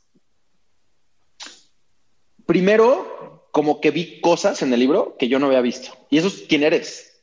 No sé si me estoy explicando, haz de cuenta, yo no le había puesto tanta atención a, a los temas de cómo él arriesgó te voy a poner un ejemplo, ¿no? Cuando él hace Zip2 y después lo vende y él se compra un McLaren y luego hace su empresa que la asocia con PayPal, que PayPal está, este, Peter Thiel. Hay cosas donde yo veo de él que yo no lo he visto antes, en donde él siempre va all in. Él siempre va all in. ¿no? Cuando él, él es el mayoritario, él compra. Oliendo, ¿qué dijiste? All in. All ah, in. o sea, él siempre va, ajá, all in con todo. Y sí, siempre va oliendo donde está el negocio, porque después de, acabar con PayPal, él gana la, gran parte, él lo vuelve a apostar todo en, en, SpaceX y, en Tesla. No sé si te acuerdas, ¿no? Y son cositas que yo creo que si él no hubiera estado, él, lo dice, o sea, algo que yo no vi la vez pasada, yo la vez pasada me enfoqué más en cómo él había sido tan grande, o el de Jack Ma, que me encanta. Hoy me enfoco en darme cuenta de que yo creo que si él no hubiera, él, él, él se repetía las cosas y cayeron, o sea, él no fundó Tesla como tal, o sea, sí lo fundó, pero había gente que ya había tenido la primera idea y van con él, ¿no? Y él se une, y eso yo no lo vi la vez pasada. Mm. Y él lo, él lo repite, él desde hace tiempo dice, yo me quiero, yo, yo quiero meterme en esta industria. Entonces, ahí hay una energía que va más allá de buscar algo, o sea, ve cómo se, o sea, ve cómo los puntos se encuentran. Eso es algo que yo entendí en esta última vez que lo leí, ¿no? Para mí él es una locura, me ha ido muy bien con mis acciones de Tesla. Entonces, eh, ese es un pequeño ejemplo de cuando te digo de que cuando tú, si tú no creces como ser humano, si tú no te arriesgas y no te la crees, ¿no? A mí, yo, yo hay unas cosas que estoy trabajando positivamente ahora en las mañanas en mi meditación, que me las creo cada día más. ¿Por qué? Porque me las repito. ¿Como cuáles? Eh, son muy personales, pero pues como un poquito lo que te menciono, ¿no? O sea, yo, realmente creo que, viene una etapa en donde voy a lograr algo muy grande. Y cuando te lo mencionas la primera vez, ¿no? Te sientas así a meditar y dices, bueno, luego viene la visualización, porque son dos etapas las que hago, dices, bueno, la primera vez no te resuena. La segunda capaz y tampoco. Pero la 100, o sea, el, el día 100 te resuena. El día 101 dices, no hay manera de que no. Y el día 102, ya te subiste al caballo. Entonces, eso es a lo que yo voy, ¿no? Con, con este tema de entrena tu mente de una forma positiva, entrénala, cuida tu cuerpo, que es tu templo. Yo creo que tu templo es lo más valioso. Y mueve tu energía hacia lo que quieres expandir. Ok. ¿Qué, ¿Cuál es tu siguiente expansión? ¿Está en la criptomoneda? Porque estás creando una criptomoneda, ¿no? sí, eso es de Luis, ¿no? Este, pues sí, de otros. sí, fíjate que traemos un proyecto súper interesante. Aparte de ese, traigo otro. Me quiero meter a biotecnología, pero ya habrá que platicarlo. Pero ahorita, ahorita platicamos. Y platicamos de, de, ¿cómo se llama? El de 21 lecciones del siglo XXI de Yuval. Se me fue el nombre. ¿No has leído ese libro? no, no. Tienes que leerlo. Ahorita te digo quién. Yuval Harari, de Harari mándame lo que feliz leo esas cosas, pero... Bueno, pero bueno, ok, a ver, vamos a creamos, criptomoneda y luego vamos a biotecnología. Pues sí, mira, hay una etapa, hay una, hay una, este, hay como una anécdota muy, muy buena que te voy a contar, que creo que también lo tienes que entrevistar después, se llama Daniel Gómez, que es un emprendedor increíble. Okay. Y nos invitó a su cumpleaños 26, me acuerdo perfecto, en Monterrey. La verdad es que yo siempre he hecho muy buena mancuerna con Jorge, pero con Jorge es más espiritual, más de corazón. Es un tipo con un corazón gigante, mi socio, y una mancuerna mucho más de negocio con Luis. Digamos que yo, yo lo defino de esta forma. Yo soy ese soñador intenso que no tiene cómo demostrarte la razón, y Luis es ese tecnócrata perfectamente calculado eh, que entiende cómo bajarlo a la tierra, ¿no? Entonces es una combinación, te digo, muy interesante. Y tuvimos unas peleas increíbles y hoy nos llevamos y nos entendemos perfecto. Entonces, dentro de esta anécdota de la, de la criptomoneda, nos fuimos una vez a, Nuevo León y en esta salida me empieza a contar Luis que está leyendo un libro de un argentino, no me acuerdo el nombre ahorita que lo leí. y este, hay, yo tengo dos tipos de lecturas, la lectura pasional, donde me clavo y quiero entender, y la lectura como, de, ¿sabes? Como de, a ver, me lo voy a echar para sacar los tres conceptos y listo. Entonces, em, dentro de esto, pues estamos platicando y empiezo a entender este tema del blockchain y cómo se está haciendo y, hacia dónde va. Y de repente, o sea, vemos dos o tres puntos, Luis y yo, y decimos, güey, esto está increíble, ¿no? le digo, sí, oye, pues hay que comprar, ¿no? Hay que comprar bitcoins, güey. Me dice, neta, digo, güey, es que ve el esquema, ve cómo está construyendo. digo, para esto yo soy un obsesivo, entonces en verdad investigué, ¿no? Y ahí, para que te des una idea, valían 400 dólares. No. Digo, si sabes lo que valen ahorita, ¿no? Sí. Entonces, este. Como en 160 ahorita, pesos, 160 mil pesos. No, hombre, el doble. Están como en. ¿Como en 300? como, en 20 mil dólares. Ok. Ah, más. Ajá. Entonces, este. De hecho, están llegando a su histórico otra vez. Entonces, dijimos, güey, esto está increíble, ¿no? Esta transparencia, este tema, ¿no? De no pasar por intermediarios que no conozcas, que los bancos no te estén. Dije, güey, yo, esto es el futuro. Dije, esto está muy cañón. Estoy hablando del 2015. ¿no? Que Nike, no, ya sabes, ya sabes, estás loco, güey, que estás invirtiendo en eso. Y entonces, pues compramos ahí una, una cantidad de, de, bitcoins entre Luis y yo, este, y no nos equivocamos, pero,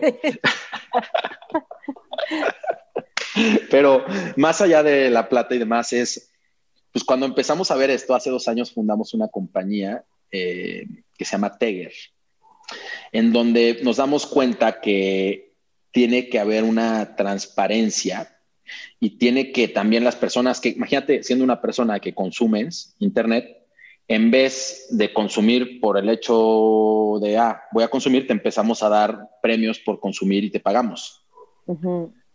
Y la tirada a largo plazo es que podamos sacar un token, ya tenemos nuestro white paper para poder hacer un ICO y poder evolucionar la industria hacia un tema en el cual si tú consumes contenido de ciertas páginas o de plataformas, puedas ganar dinero. Ese fue el problema que tuvimos cuando salió todo este tema y demás, pero la realidad es que lo único que nosotros queríamos es dejar de vivir o creemos que estos dos monstruos, Facebook y Google, manejan la publicidad. O sea, no puede ser que el 80% de lo que tú quieres este, invertir en digital se va a Facebook y Google. ¿No? Entonces, creo, que, eh, creo que hay una historia de muerte muy fuerte para los pequeños publishers. Entonces, esta plataforma que va muy bien, tenemos dos años y va súper bien, ya tenemos un buen de partners, es poder hacer que si tú consumes, mientras tú con tu consentimiento me, des cosas más claras de tu ubicación o, datos que tú me quieras compartir, yo te voy a pagar con Teggers, así con mi, con mi, con mi Tegger, con mi moneda para que tú dentro de un marketplace que tengo puedas pues, tener descuentos en Uber o Ubers gratis, tiempo aire, puedas tener diferentes aspectos y mientras tú más consumas cultura desde el login de Teger, yo más te pago. Mientras consumas más para otras plataformas que estén logueadas con nosotros, yo te pago. Entonces, eh, estamos viendo la forma de poder hacer que los usuarios también tengan un ingreso por consumir contenido. Y también por likes, porque hay otro, otra, otro blockchain que es por likes y vistas, por ejemplo, en videos. Te pagan. Sí, sí, o sea, si tú ves, yo te lo defino en tiempo. Entre más tiempo de, gastes en una plataforma, yo te pago. Sí, está cañón. Pura data, está sacando pura data. La gente está colmilludo. pero, pero con su consentimiento. Con su consentimiento, sí. Es como tu data, yo te estoy pagando y la puedo usar. Exacto. O sea, porque eso es todo, ¿no? Oye, este, ¿cómo consigues inversionistas tan cañones y conoces a gente tan cañona? Creo que ahí está, o sea, es clave. Y también, ¿qué dirás? Porque a veces no quieres un inversionista solo choncho, porque igual no te va a dejar hacer nada, sino también para conseguir inversionistas tienes que saber qué quieres y para qué lo quieres. 100%.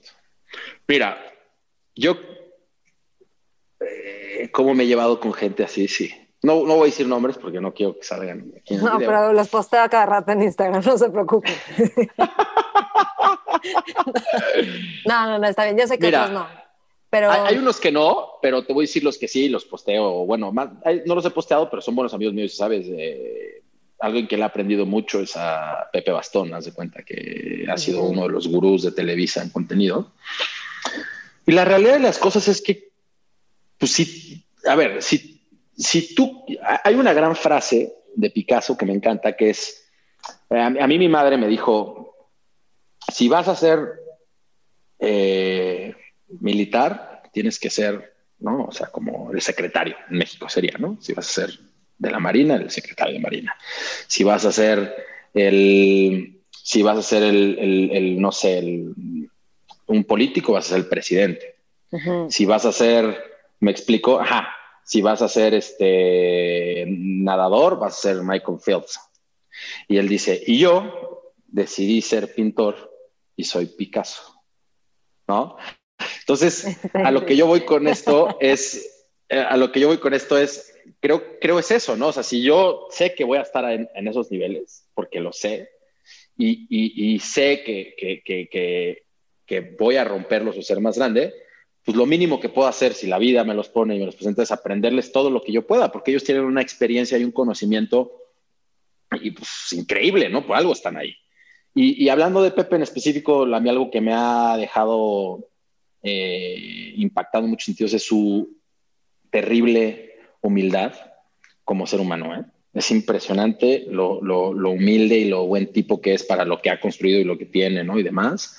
Y, le tomo muy buenos consejos, la verdad le aprendo mucho. Es un tipo que, le aprendo mucho y así tengo un ejemplo de dos o tres personas que para mí son mi círculo, en el cual, pues lo único que he hecho es, no sé, o sea, acercarme y ser real con la gente y decirle, oye, es, es momento de que te aprenda, ¿no? Entonces, este, pero, o sea, sí que te aprenda, pero te invito a invertir o tengo este proyecto, o qué, ¿cómo claro. hace esa gente?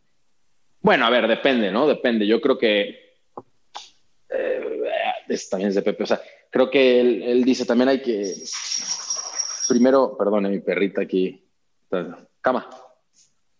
O sea, primero es como ese punto en el cual eh, digo, ya que tienes el proyecto claro y tienes como todo el, pitch y demás, ¿no? Que a mí, yo lo que le digo a la, a la, gente es, tú tienes que estar dispuesto a morir por tu proyecto, estar rotundamente convencido de que no hay otra salida y de que eso es, porque lo que yo he aprendido de los grandes inversionistas, con los que mínimo he tenido la experiencia de poder sentarme, es el hecho de ellos, más que invertir en el proyecto, invierten en la gente.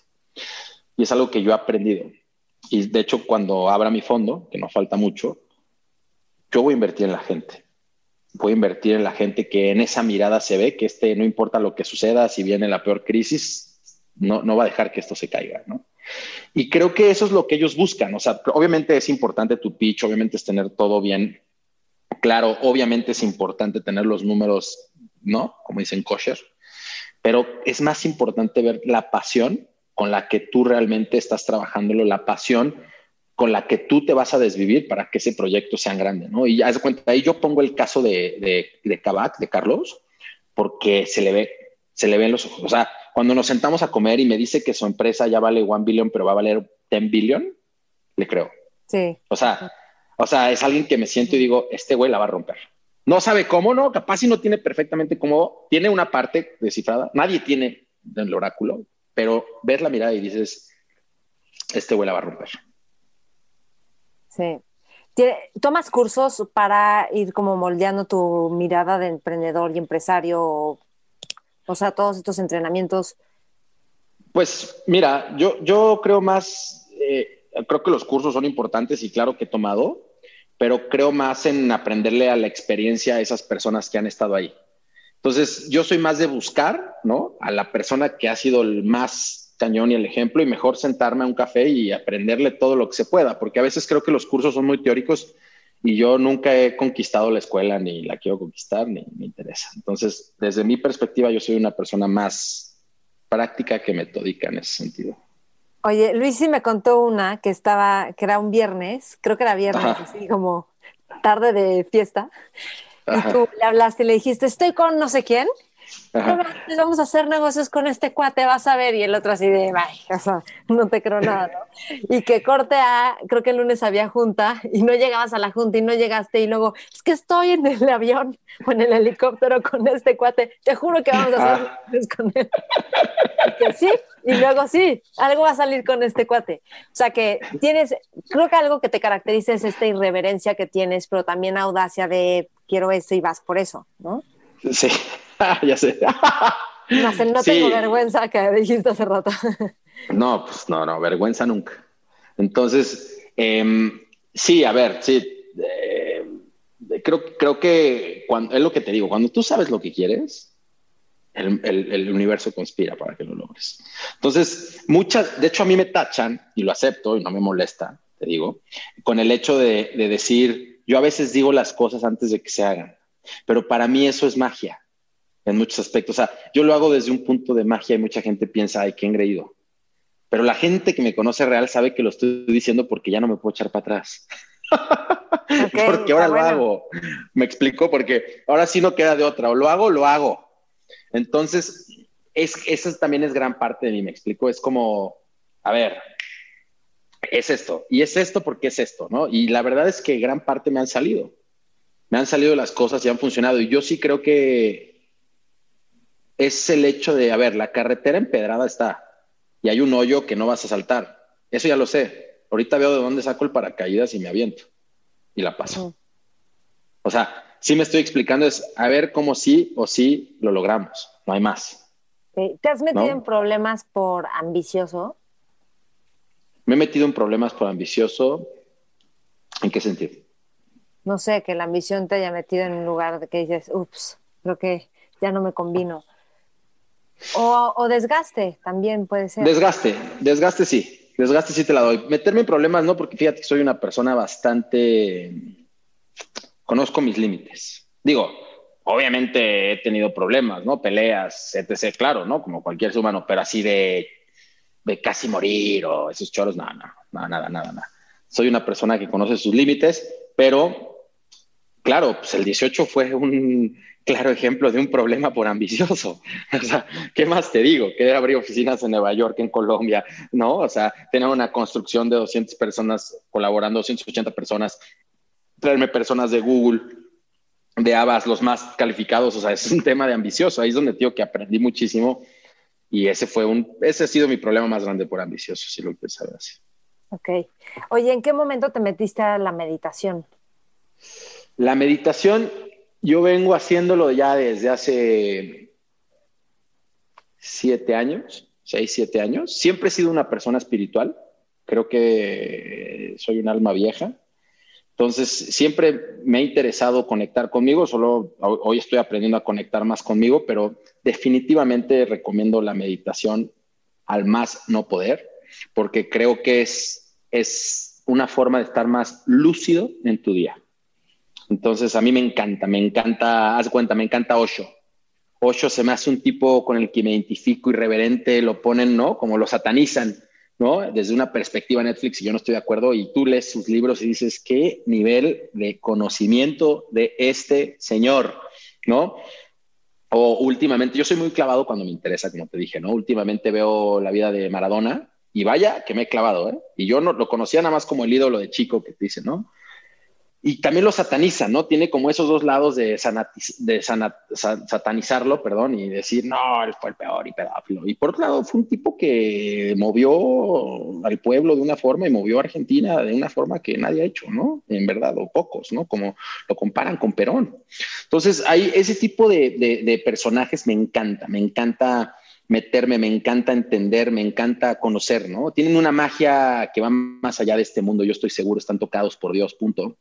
Y, ojalá y te empapen ahí tantito, ¿no? Entonces, este, todo eso es un tipo de espiritualidad, ¿no? Y yo creo que entre más alineado estés con tu espiritualidad, entre más alineado estés con tu, con tu fondo y tu transparencia, más poderoso va a ser tu golpe letal ante las ideas que tengas.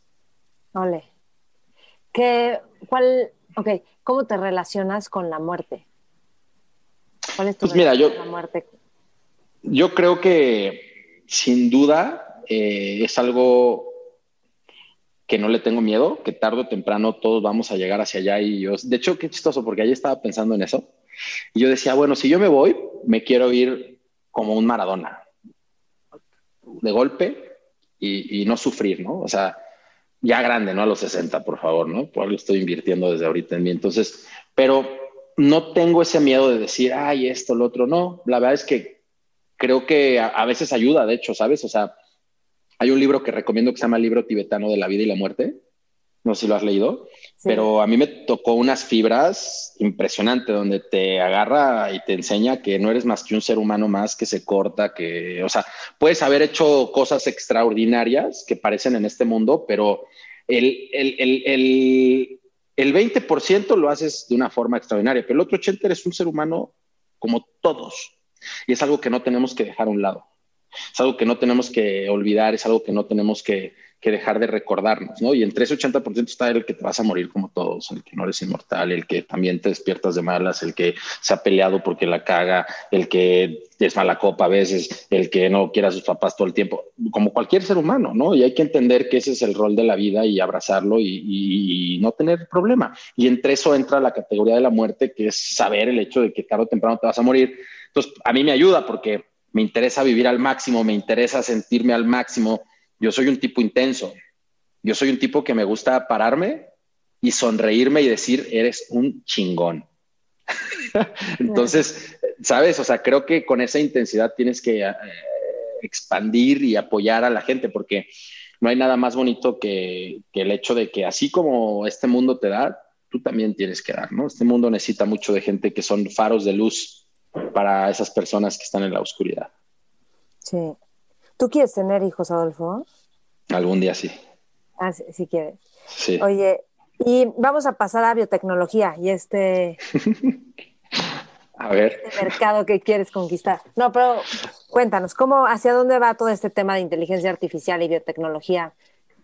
Pues, mira, todavía no tengo tan claro y no me encantaría ya dar la idea. Soy un poco celoso en dar la idea, pero con mucho gusto te voy a poner como un paréntesis en el cual podemos pensar mucho, ¿no?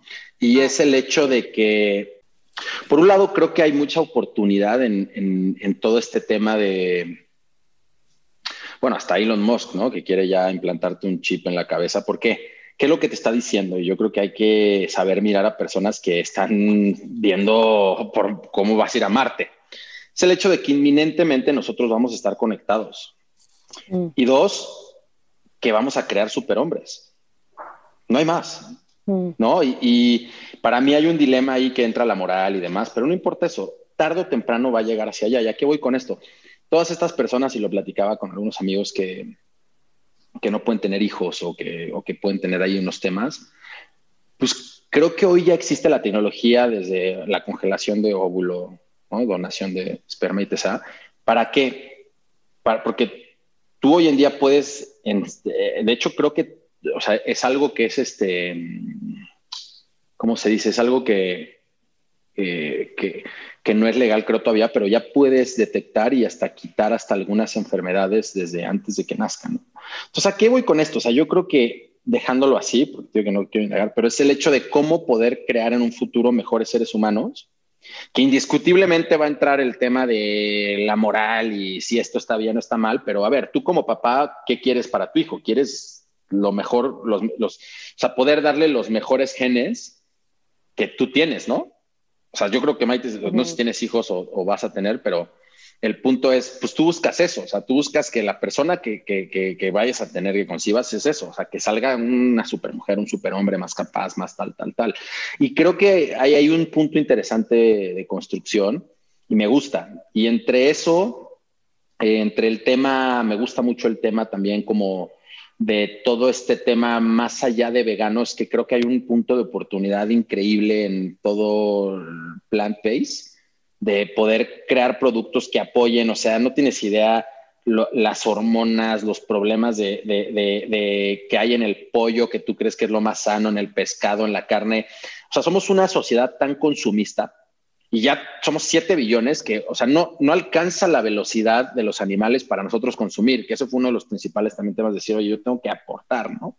Y dos, creo que tarde o temprano viene un tema de conciencia después de este año tan impactante, ¿no? De después del COVID, en donde la gente creía que podía salir a la calle, alguien le tosía y se iba a morir a los tres días de, de enfisema pulmonar, ¿no? O sea, creo que hoy viene una conciencia de cuidarnos y de ser más conscientes con las cosas que nosotros le damos al cuerpo, porque el cuerpo es una máquina maravillosa, Maite, o o sea, te cortas y él solito se regenera. Él te avisa, te lo aseguro que te ha pasado, que él te avisa cuando te duele algo, ¿no? Y dices, oye, me está doliendo aquí.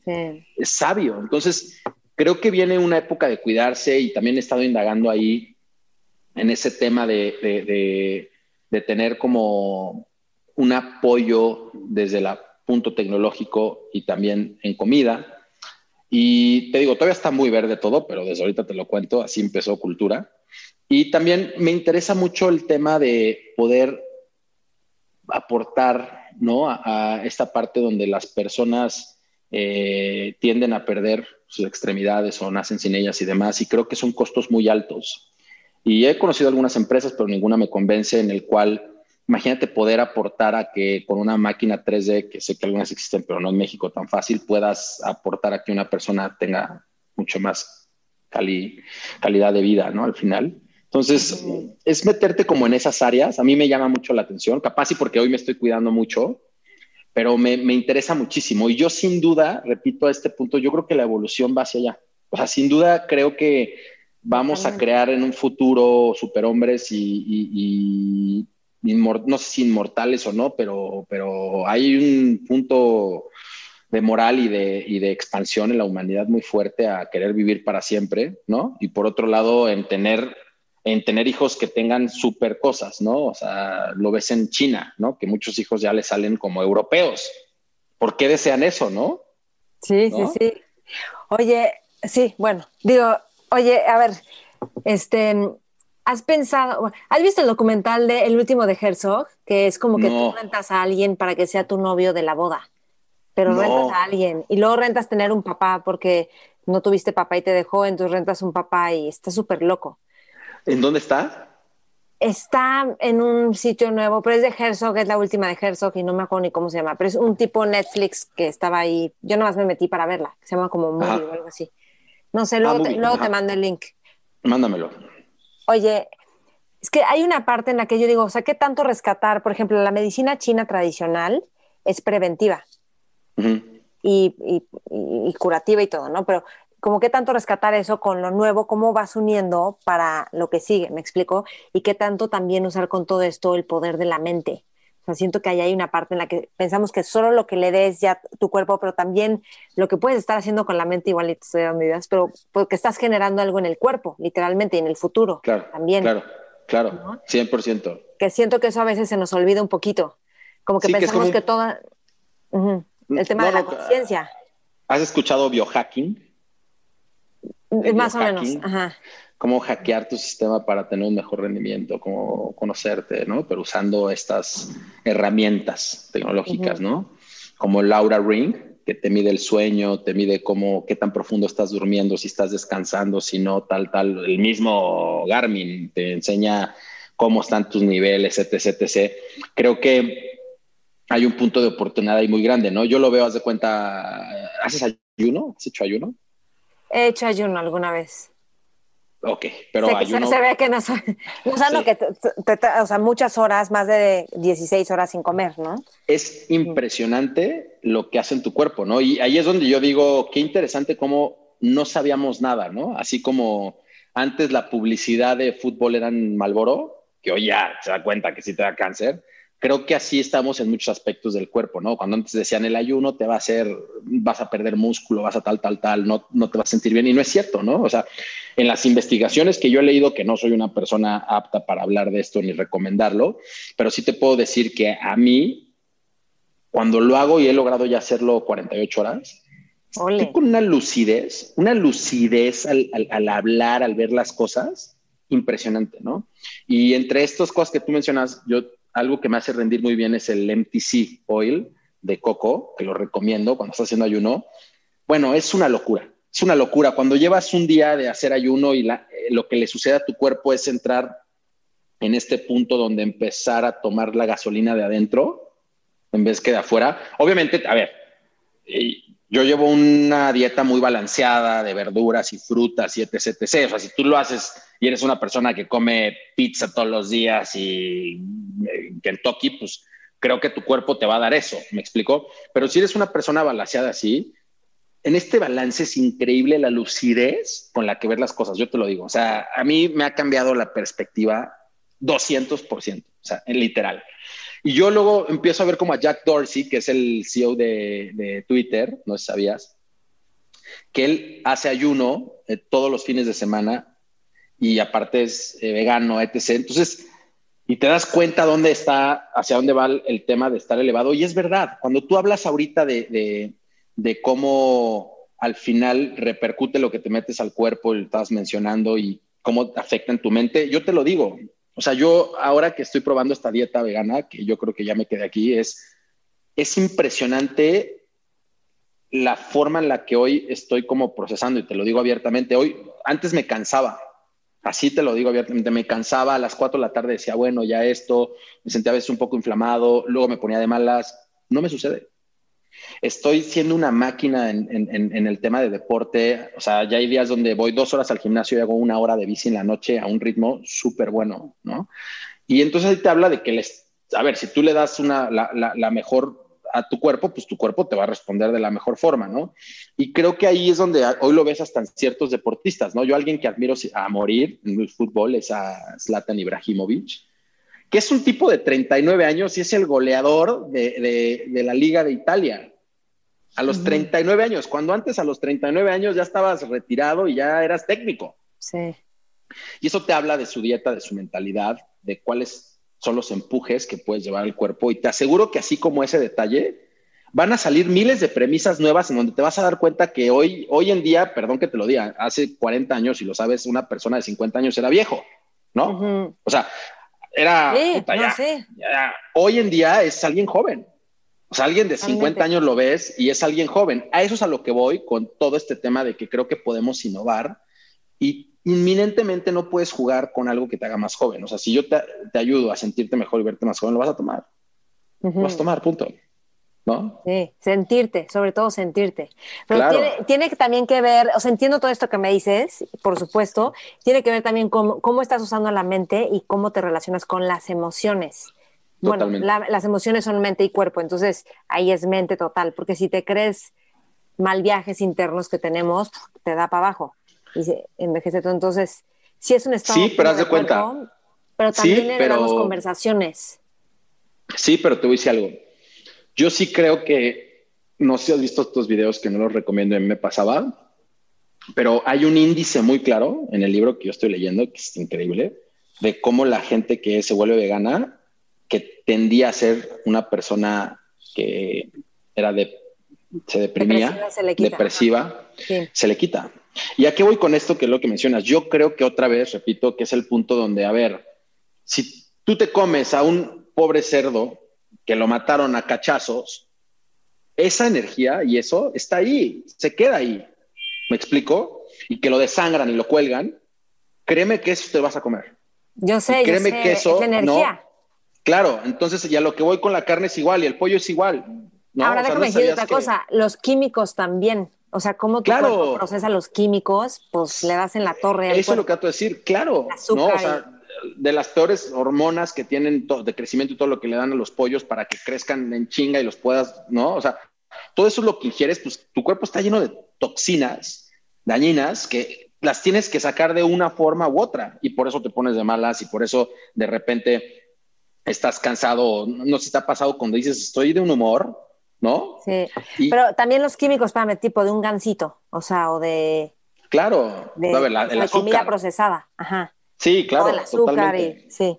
No, totalmente. Entonces ahí es donde entramos en el dilema, donde eh, pues no lo vemos porque ahorita estamos jóvenes, ¿no? Tienes que 26, 27 años. Pero cuando tengamos 55, eh, 60 y ya no puedas correr a la velocidad de ahorita, vas a decir, chin, ¿por qué no invertí en esto? ¿no? Y sé que es otro tema totalmente a la parte de emprendimiento, pero y no. Porque yo creo que si tú cuidas tu templo Y si tú cuidas esta lucidez, por eso yo sé que este año me estoy preparando para dar un salto cuántico. Y entre esa preparación ha sido sacrificio, claro. El sacrificio de decir, oye, ¿tú crees que no me encantaban las hamburguesas? Sí, claro, pero creo que hoy en día, con el consumismo que tenemos, yo solo le estoy haciendo daño a mi cuerpo. Es cómo mejoro esta máquina que tarde o temprano lo voy a reflejar y así ha sido, ¿eh? Así ha sido, sin duda. Qué increíble. ¿Dejaste de tomar alcohol? He dejado, sí, le he bajado, bueno, es que todo es algo, yo lo amo con todo mi ser, pero sí, a ver, yo antes salía de tres a cuatro veces a la semana. Imagínate ¿Y qué, tomas? Yo soy de tequila y vino. Ok. Yo soy de mezcal, cerveza y vino. Mezcal, cerveza y vino. Es que el tequila no tienes se idea. muy dulce. Tú dices algo, a mí el tequila no me da cruda, lo amo, por eso lo tomo. Literal, yo busco qué me hace sentir peor el día siguiente. Pero le he bajado muchísimo, me explico también. Es que eh, justo lo platicaba igual con un amigo. Como ahorita yo estoy en una etapa donde digo, a ver, me quiero, ya, ya estoy rayado, pero rayar cañón, no hay punto medio. O sea, tienes que dejar esa parte. Y a veces es un sacrificio en qué sentido. Espérate, y ese rayado te refieres a músculos.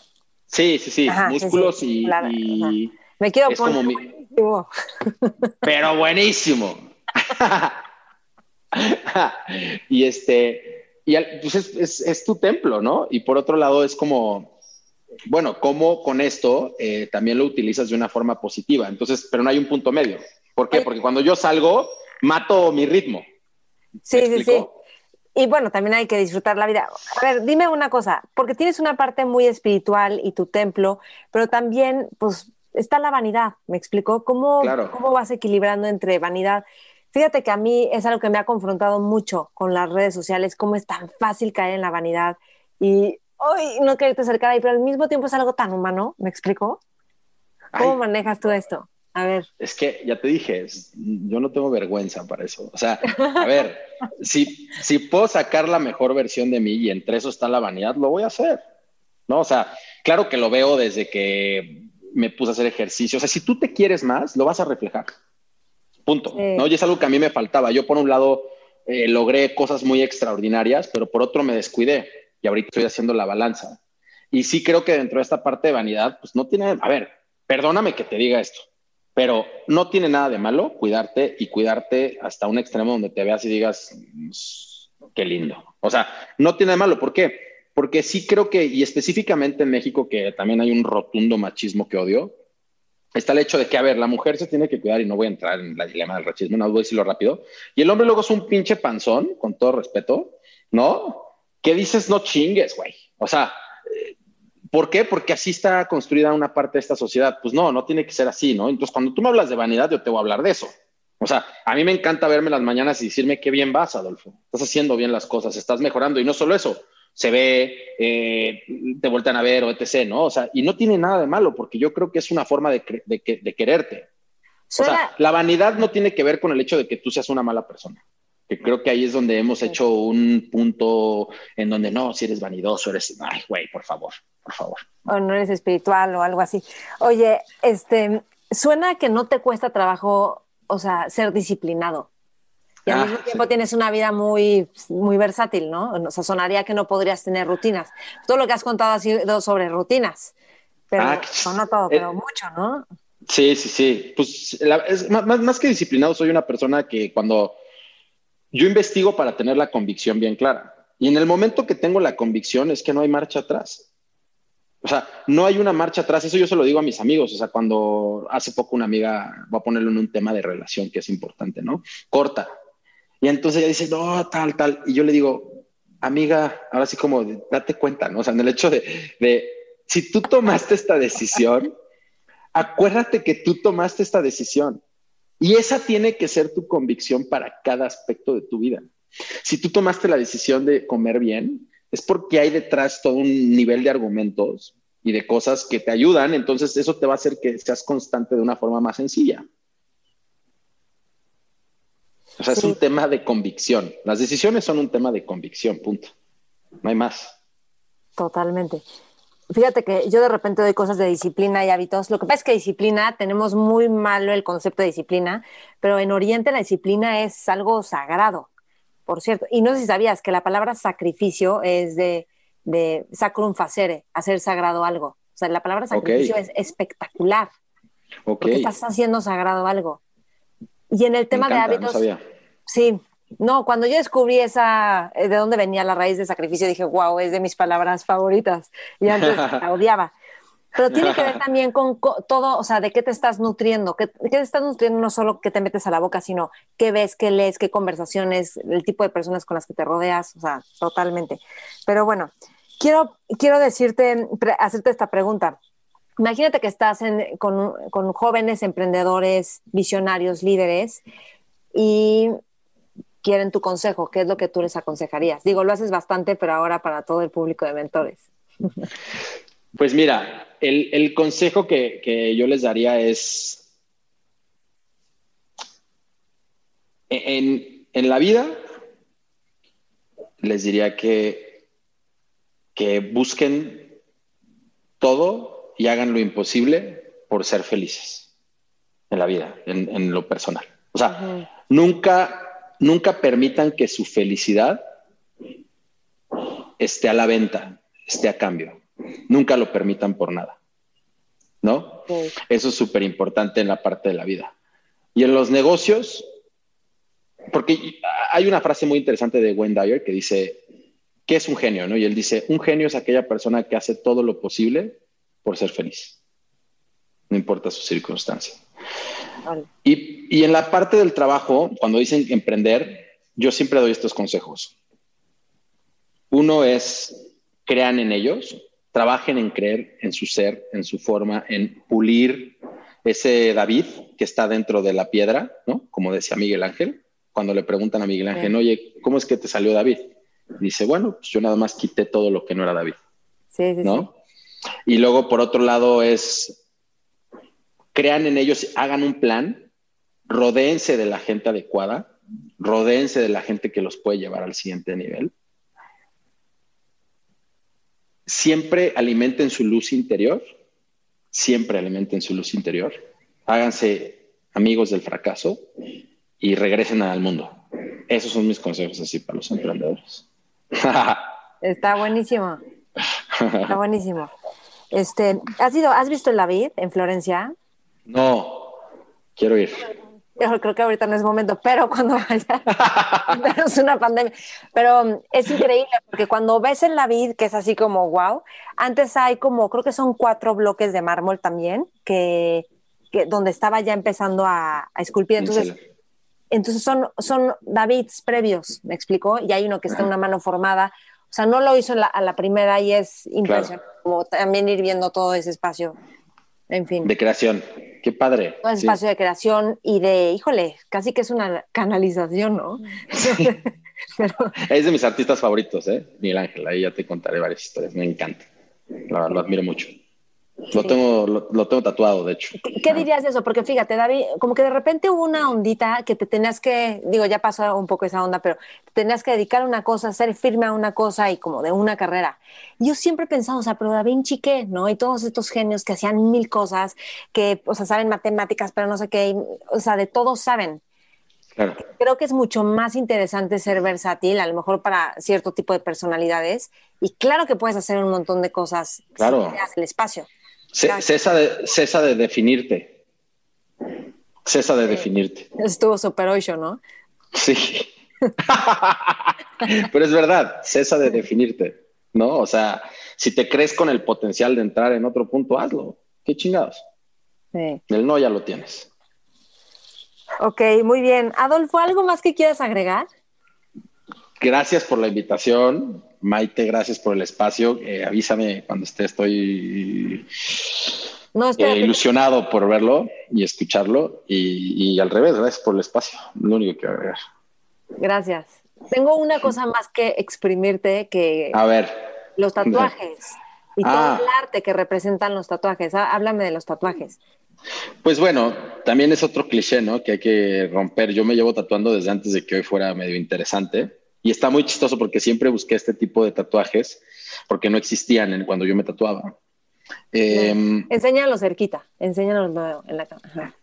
Mira, este es, este Sócrates, ¿no? Y te dice obra en evolución. Y pues tengo varios ahí que luego, luego platicaré. Esta es una sirena. Esta es mi, mi parte de mi carta astral. Ah, mira, ¿qué eres? ¿Ascendente qué? Mi ascendente está. Eres acuario, ¿no? Ajá, soy acuario piscis, está raro. Sí, tengo un ascendente. Tengo ahí varias. Eh, la, fíjate que una pregunta hace poco. Me lo sabía mi ascendente, pero no me acuerdo. Y la luna, pues ha de estar ahí en tu carta astral. La luna y Júpiter. Júpiter lo tengo también. Luna y Júpiter juntos, pero ¿en qué, en qué signo? En cerca de Acuario, de hecho. En Acuario y creo que Tauro. Ok. Pero no, no creo que voy a confundir a la banda. Pero el punto es, este, el, punto de los tatuajes para mí ha sido romper el esquema, para serte honesto. imagínate, soy un tipo todo tatuado, estoy todo tatuado pero siempre he buscado que sea, que haya una profundidad más allá de pienso y soy feliz, ¿no? O sea, voy más a una profundidad de crear todo un, tema, ¿no? O sea, cada uno desde, para mí, el mente, cuerpo y espíritu te llevan al corazón, el ojo que todo lo ve, ¿no? Porque las acciones hacen hábitos y eso hace tu destino, hasta eh, vibrar en grande, comerte los sonidos y sentir las palabras. ¿Y esa pistola qué es? Esta pequeña pistola es porque tengo a Sócrates y no sabías que él murió por sus ideas. Él, muere por, por, sus ideas, ¿no? Entonces, y Platón siempre lo dice, dice, cómo este güey muere por sus ideas, ¿no? En esa época. Y pues para mí es importante nunca dejar de, estar, como te digo, ¿no? Haciéndote preguntas, de estar pensando, de estar, porque creo que en el mundo de las ideas está el universo, ¿no? Entonces, así cada uno representa una etapa de mi vida, desde la principal hasta la que sigue, de ahí te puedo platicar desde es Julio Verne. Déjame decirte algo, ahorita me pasa. Es que lo que pasa es que Acuario es como el Internet de los signos. Y, que digas el mundo de las ideas y es un signo de aire de las ideas y el universo de las ideas es como es como muy acuariano que digas es, genial porque está el, está expresado el signo son arquetipos o símbolos pero es genial o sea, te voy a presentar un cuate picudo no no como cualquier tipo de astrología por favor yo feliz de hecho toda esta toda esta manos de agua toda ah, esta manos de agua la sirena mi, mi carta aquí viene el, el barco es que tendrán que verlos de cerca. Pero están... increíbles. ¿La sirena qué? ¿Por qué una sirena? Bueno, la sirena siempre he creído que sin duda Dios no va a sonar igual como... Yo, yo creo que hay una falsa ética dentro de muchas cosas de la mujer y yo sí creo que la mujer tiene una intuición y es mucho más brillante que nosotros en millones de aspectos, ¿no? Entonces, eh, siempre lo pongo desde una perspectiva eh, fantasiosa, que me encanta, ¿no? Creer como el canto de la sirena, ¿no? Que te la musa. y demás, exacto. Entonces, para mí es este lado femenino, este lado fuerte, este, yo tengo un área femenina muy sólida y es mi mano, que es mi área como femenina, y me encanta todo el tema acuático. Entonces, en vez de poner una mujer, ¿no? Que tengo, tengo sirenas, tengo algunas sirenas, tengo a Julio Verne, eh, tengo al Kraken de Julio Verne, tengo la brújula, un tiburón, eh, jellyfish, y entonces ahí hay, hay varias, hay varias que, contar. Y aquí tengo las manos de la creación de, ah, sí. de Miguel Ángel. Está en la capilla Sixtina. Eh, que están marcando hacia mí. tengo la cruz, la, cruz, ¿no? Que, siempre ha sido un símbolo, contemplo y la corona de Jesús, de espinas. Y pues así tengo como cosas muy religiosas es lo que me preguntabas. Es muy bonito esto que dices, o sea, has dicho mucho que el cuerpo es tu templo y lo que hace, o sea, una, una iglesia es un templo, pero lo que hace que el templo tenga vida son los rituales. Y has hablado todo el tiempo de rituales, ¿no? Sí, o sea, hacer ejercicio, meditar y todo esto que haces. Genial. Oye, Adolfo, pues qué padre, qué, qué gusto conocernos. El gusto fue mío. Qué buena plática, sí. Invítame cuando quieras a, la siguiente temporada. Sí, genial. Y a todos los que están viendo o escuchando, los invito a compartir con otras personas y comparte también qué es lo que más te gusta, qué es lo que más te sirve de esta entrevista. Y tagueanos, Adolfo Cano, ¿no? Estás, Adolfo Cano. Adolfo Cano, sí, en Instagram. Adolfo Cano. Yo, Maite. Con mucho gusto los comparto, ¿va? Y mentores con Maite, sí, genial. Gracias, Adolfo.